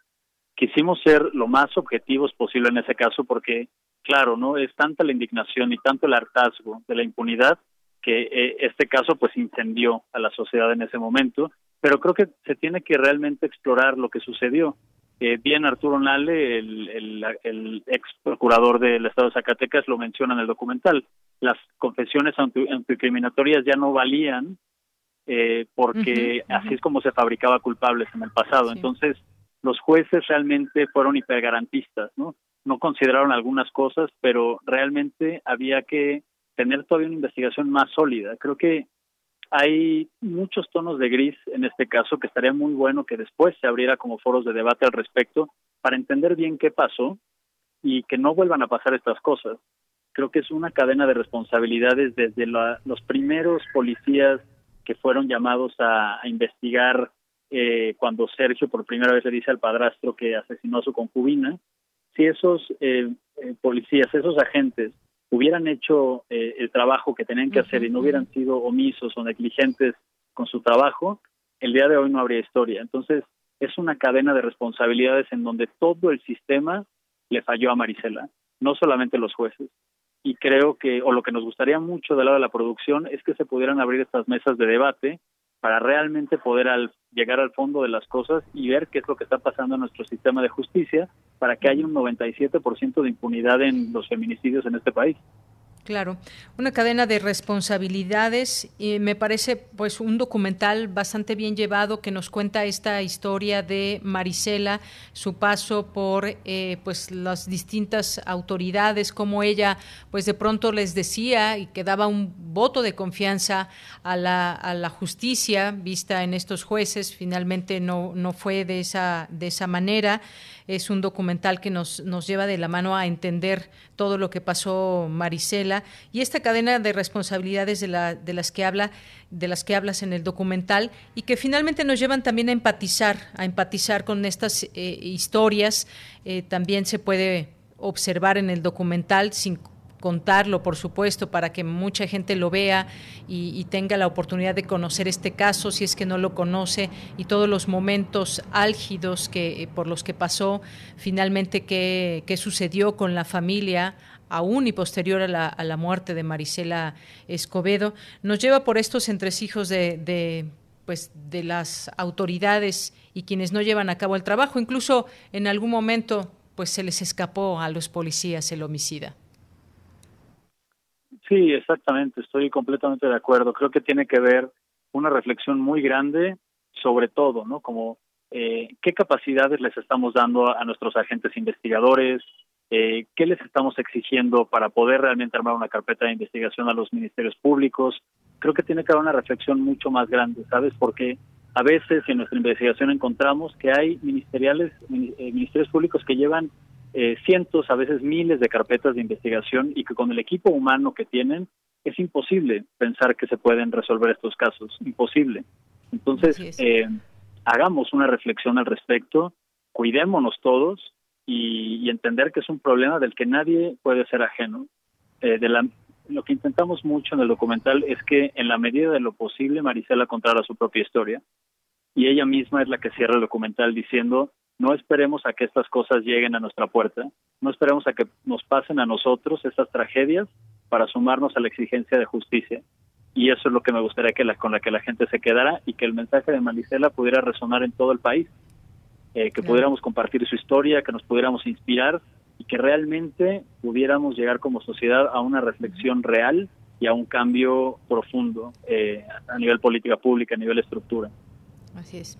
¿Y quién, quién mató a Marisela. Dejamos esa pregunta también ahí. ¿Fue el Estado? Se preguntan también en el documental. Véanlo, por favor, se los recomendamos. Carlos, muchas gracias por estar con nosotros, gracias por ese trabajo. Muy buenas tardes. Muchísimas gracias a ustedes. Buenas tardes. Hasta luego, muy buenas tardes. Carlos Pérez Osorio, director de este documental Las tres muertes de Marisela. Continuamos. Prisma RU. Relatamos al mundo.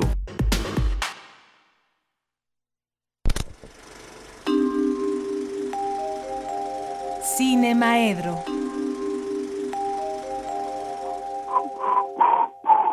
Es Las tres muertes de Marisela Escobedo. Le quité el Escobedo. ¿Qué tal, Carlos? ¿Cómo estás? Muy buenas tardes. Bien, buenas tardes. ¿Cómo estás tú? Bien, Saludos con mucho gusto. a todo el equipo, a todo el auditorio. ¿Qué tal? Pues cuéntanos, ya estamos aquí en Cine Maedro.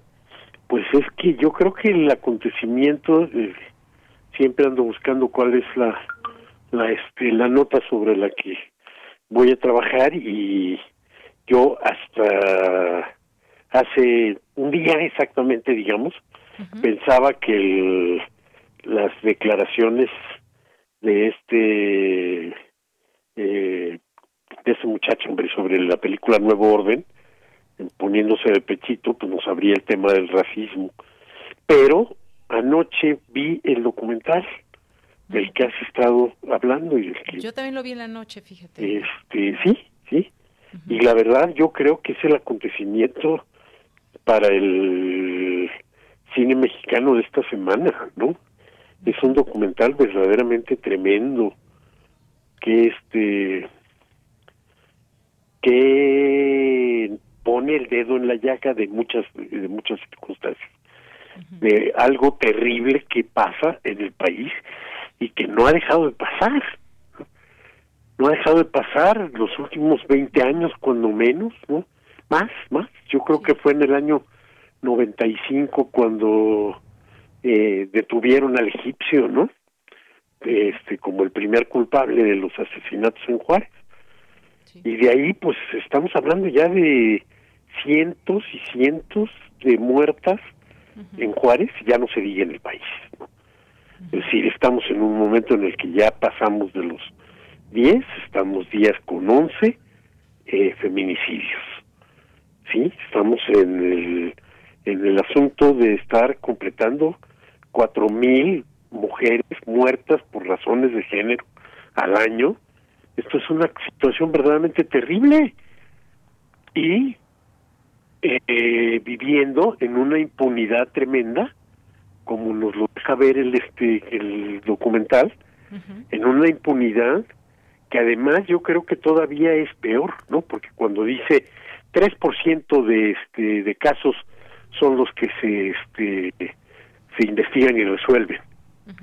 Sí, y de ahí cuántos son con chivos expiatorios, porque aquí mismo en el documental de las tres muertes de Marisela, lo que nos queda claro es que el el este el asesino de Marisela está libre todavía. El, el, hermano del primer asesino del asesino de esta de Rubí, de Rubí eh, es el asesino de Marisela según el propio eh, testigo visual que fue el este el otro hijo de Marisela. Y pues está libre. ¿por qué? porque ya alguien pagó alguien a quien seguramente le habían pagado por inculparse ¿no? Pero que después dice, no, ya me cansé de este juego, no es cierto, yo no fui. Y el inculpado además, pues es asesinado en su Lo asesinan para que no sepamos quién le quién le había pagado, ¿no? Porque estamos en una trama verdaderamente intrincada. Sí, una trama que que este que incorpora autoridades, grupos de la delincuencia organizada y demás en algo que cubre al país completo, que es la sangre de este, de tantas mujeres asesinadas. Entonces yo sí creo que es un documental que hay que ver, todos los que lo lo este lo puedan ver, que tengan Netflix y yo creo que también este si hubiera yo podido eh, comentar algo este con con Carlos Pérez este le hubiera recomendado que haga circular de todas otras formas más allá de la plataforma de Netflix ese documental porque sí es un documental importante. Es un documental que nos deja tristes, que nos deja indignados, que nos deja doloridos, pero que pone el dedo en la llaga. Ahora, déjame decirte que en el en el cine se había tratado muchas veces ya este el tema de los de las muertas de Juárez. En general, con poca fortuna o sea, desde una película producida por Jennifer López y protagonizada por ella con Antonio Banderas, que este ah, pues que llevó el, título de las muertas de Juárez, ¿no? Hasta y no muy buena esa película, pero bueno, pues este visibilizaba eh, mundialmente cómo cómo que el, el hecho que ocurría otra película con el mismo nombre, eh, norteamericana, dirigida por Kevin Janos, este Dobson, y Bajo la Sal, de Mario Muñoz, también trataba el, este, el tema desde el lado de la ficción. Y desde el lado del documental, había algunos documentales como Bajo Suárez, de Alejandra Sánchez y José Antonio Cordero, eh, bastante serios, Señorita Extraviada de Lourdes este Portillo, eh, y uno del CIESAS, uno basado en una investigación muy sólida de este del Centro de Investigación y Estudios Sociales de este, del Instituto Nacional de Antropología e Historia, eh, de Patricia Ravelo, Mujeres de Juárez, que también pues habían tratado el tema con mucha seriedad y al mismo tiempo una cantidad tremenda de este documentales, reportajes y demás que van desde el amarillismo hasta una de las cosas más graves que de pronto ocurre en el tratamiento de la prensa y, y del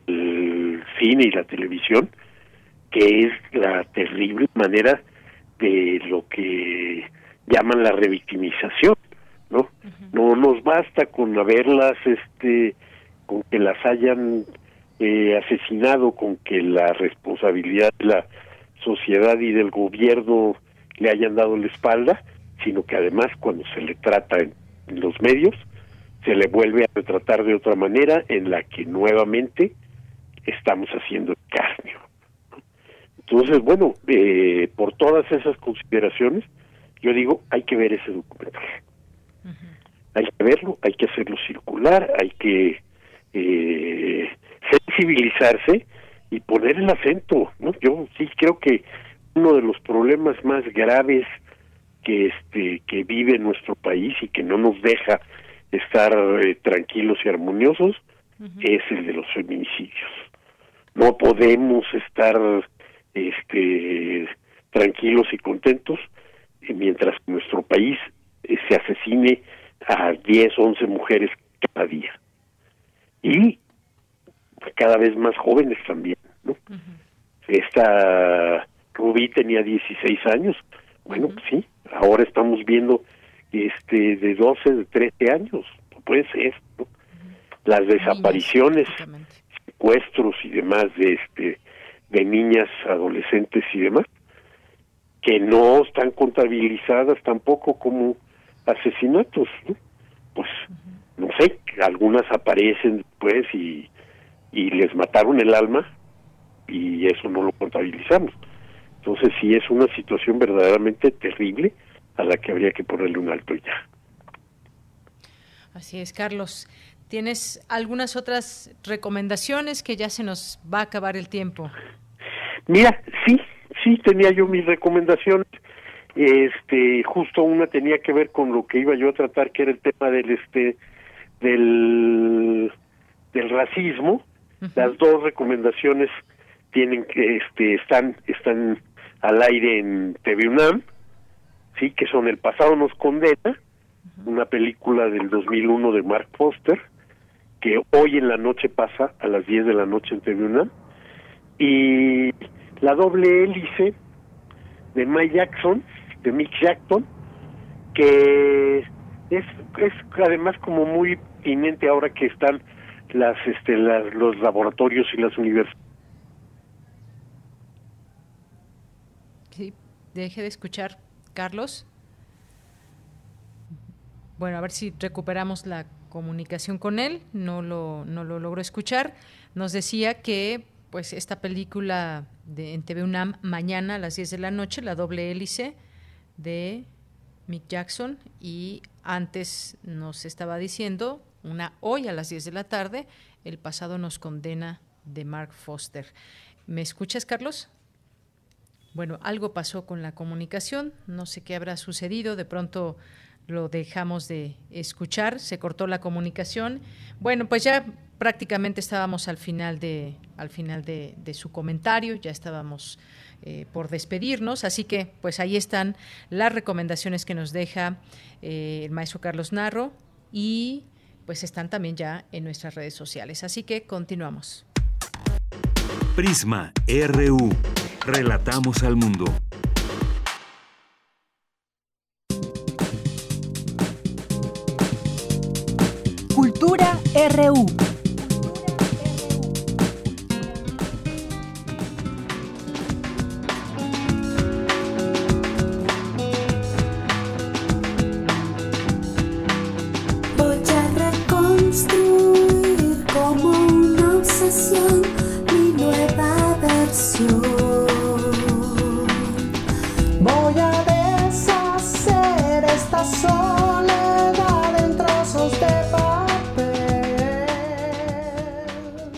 Tamara? Muy buenas tardes. Te saludamos allá en cabina de Radio UNAM.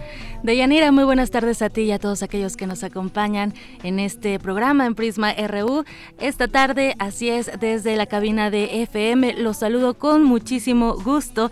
Estamos escuchando un fragmento de La Casa de Papel de Baño, de las Reinas Chulas.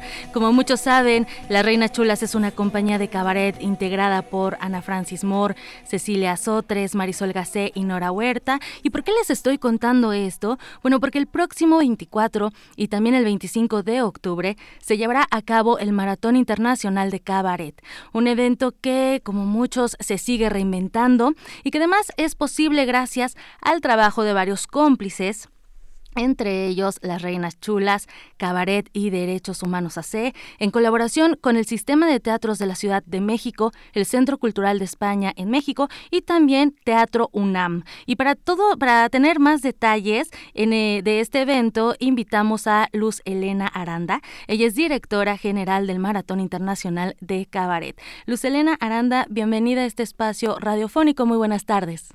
Hola Tamara, muchas gracias por la invitación. Buenas tardes a todo el auditorio. Al contrario, es un gusto que nos tome la llamada Luz. Y bueno, pues entrando en, en, la información, cada año el Festival Internacional de Cabaret nos sorprende con su programación y este año también lo hace, sin embargo de otra forma, con otros lenguajes, por otros medios. Por favor, platíquenos qué han preparado para el público en esta edición maratón.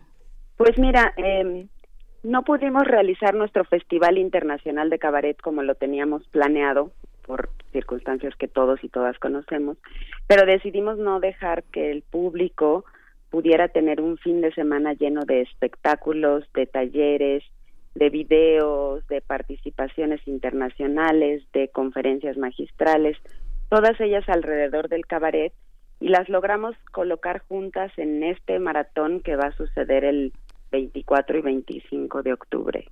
Excelente. Eh, cumplirían, eh, bueno, cumplen 18 años. Eh, el Festival Internacional siempre tiene diferentes sedes, ¿no? Y, efectivamente, esta vez, por las condiciones de la pandemia, pues van a realizar este maratón virtual. Me gustaría saber, Luz, qué retos ha representado esto para el equipo, qué, qué están aprendiendo, porque todavía estamos en esta curva de aprendizaje, y también cómo ha sido repensar un evento que ha sido presencial, cómo llevarlo a la virtualidad. Sí, pues este año cumpliríamos nuestra emisión número 18, o sea, este año el festival se volvería mayor de edad. Y bueno, pues sí es un gran reto pensar en otros lenguajes, en cómo llegarle a la gente, cómo transformar el lenguaje escénico en un lenguaje audiovisual. Y bueno, para el cabaret ha sido todo un reto, porque el cabaret es un género que utiliza de manera muy cercana a la improvisación porque interpela directamente a la gente, pues, ¿no? O sea, en el en el cabaret los exponentes de cabaret, los actores, las actrices, cabareteres, pues le hablan a la gente directamente y la gente les contesta y el diálogo se da de manera pues de manera real. Y bueno, pues ha sido todo un reto cómo lograr transformar ese lenguaje escénico del cabaret a un lenguaje mucho más audiovisual sin perder las características esenciales del cabaret, que son la posibilidad de hacer reír, el humor, pero también la crítica social y política, ¿no?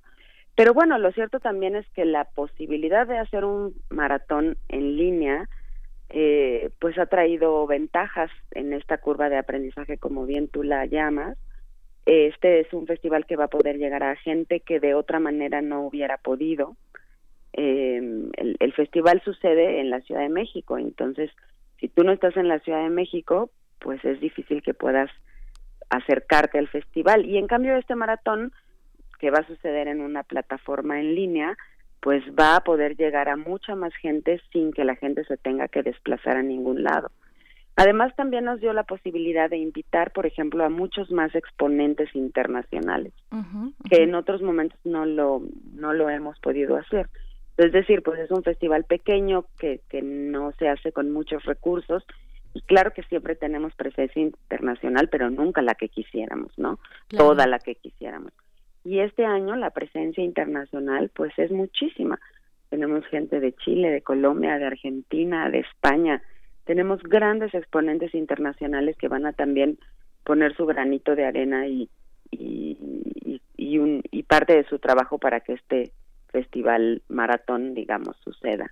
Por supuesto. También me gustaría, me gustaría eh, saber, Luz, eh, justo esto que menciona, ¿no? El cabaret siempre tiene esta improvisación, esta forma orgánica de darse, de, de interactuar con el público. Siempre nos deja una reflexión, una semilla que nos hace, que, que se nos siembra para seguir buscando, seguir aprendiendo de una forma lúdica. ¿Cómo fortalecer el tejido social desde el cabaret? Y esto lo pregunto porque, bueno, ya son 18 años en este ámbito y 18 años de trayectoria cómo se puede desde el cabaret pues seguir eh, fortaleciendo el tejido social y sobre todo en este en estos tiempos extraños que corren. Pues mira, lo que yo creo que tiene el cabaret que es muy importante es que el cabaret se aleja del melodrama, ¿no? Y cuando hablamos de melodrama, y es un género que nos es muy cercano a, la gente de México, lo, lo que se enfatiza en el, en el melodrama es la victimización.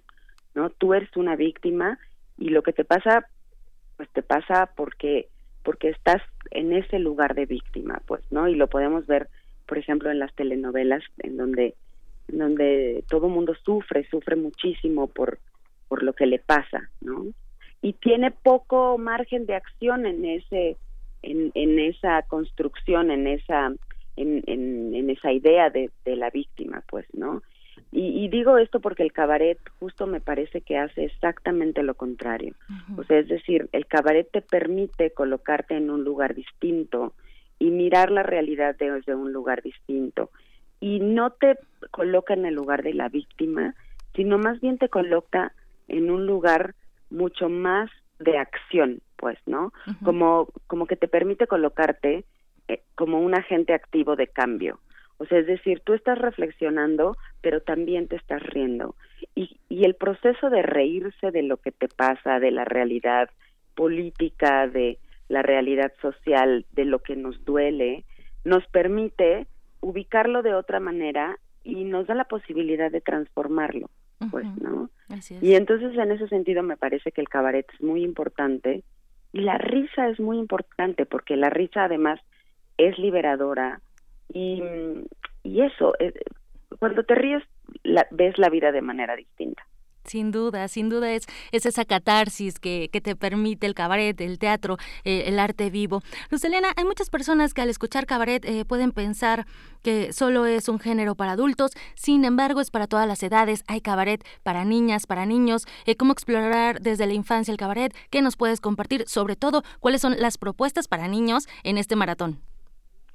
Pues mira, el, me, me gusta aquí también hacer énfasis en que el cabaret para niños y niñas tiene los mismos elementos que el cabaret para adultos, es decir, el humor y una crítica o una reflexión en torno a la realidad. Y en los espectáculos de cabaret para niños y niñas, pues se les habla de esa realidad que a ellos les atañe, que a ellos les preocupa, que a ellos les mueve, ¿no? En este maratón vamos a tener dos espectáculos para niños y niñas. Nosotros eh, le decimos espectáculos para, para cabaretines. Tenemos un espectáculo que se llama eh, Concierto de Recámara. Es un espectáculo del Hombre Bala Presenta. Es un, es un concierto con canciones que hablan de distintos temas, que hablan de identidad, que hablan de ecología, que hablan de la sobreprotección de los padres a los niños, que hablan de género y, que lo hacen en un lenguaje divertido para que los niños se rían, pero al mismo tiempo reflexionen.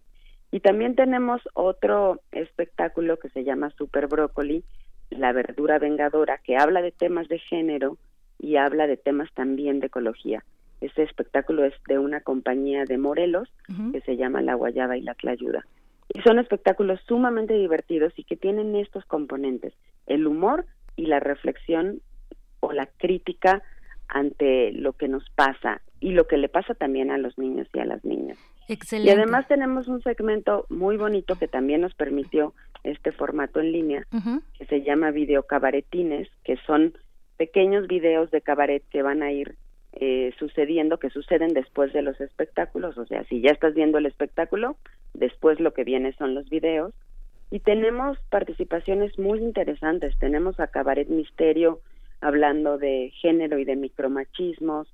Tenemos a Cabaret Loaria Kids hablando también de lo que es el cabaret para los niños y las niñas. Tenemos también a Roberto Camargo, que es un cabaretero colombiano, hablando también de ecología.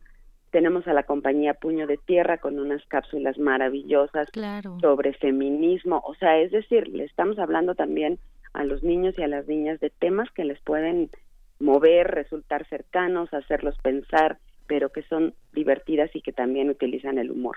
Excelente, pues no nos podemos perder el Maratón Internacional de Cabaret. La cita es el 24 y 25 de octubre a través de festivalcabaret.com y sus redes sociales. Nos tenemos que despedir, pero agradezco infinitamente que haya tomado la llamada Lucelena Aranda, directora general del Maratón Internacional de Cabaret. Muchísimas gracias y que sea una edición eh, exitosa también. Muchísimas gracias, muchísimas gracias por la entrevista. Hasta luego, muy buena tarde. Buenas tardes, gracias. Hasta luego. De Yanira, pues nos tenemos que despedir el día de hoy, pero nos escuchamos el día de mañana de 1 a 3. Muy buena tarde. Muchísimas gracias, Tamara. Gracias a todos ustedes que nos sintonizan. A nombre de todo el equipo, soy de Yanira Morán. Hasta mañana. Buenas tardes y buen provecho.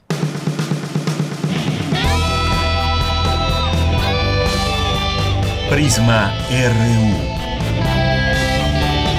Relatamos al mundo.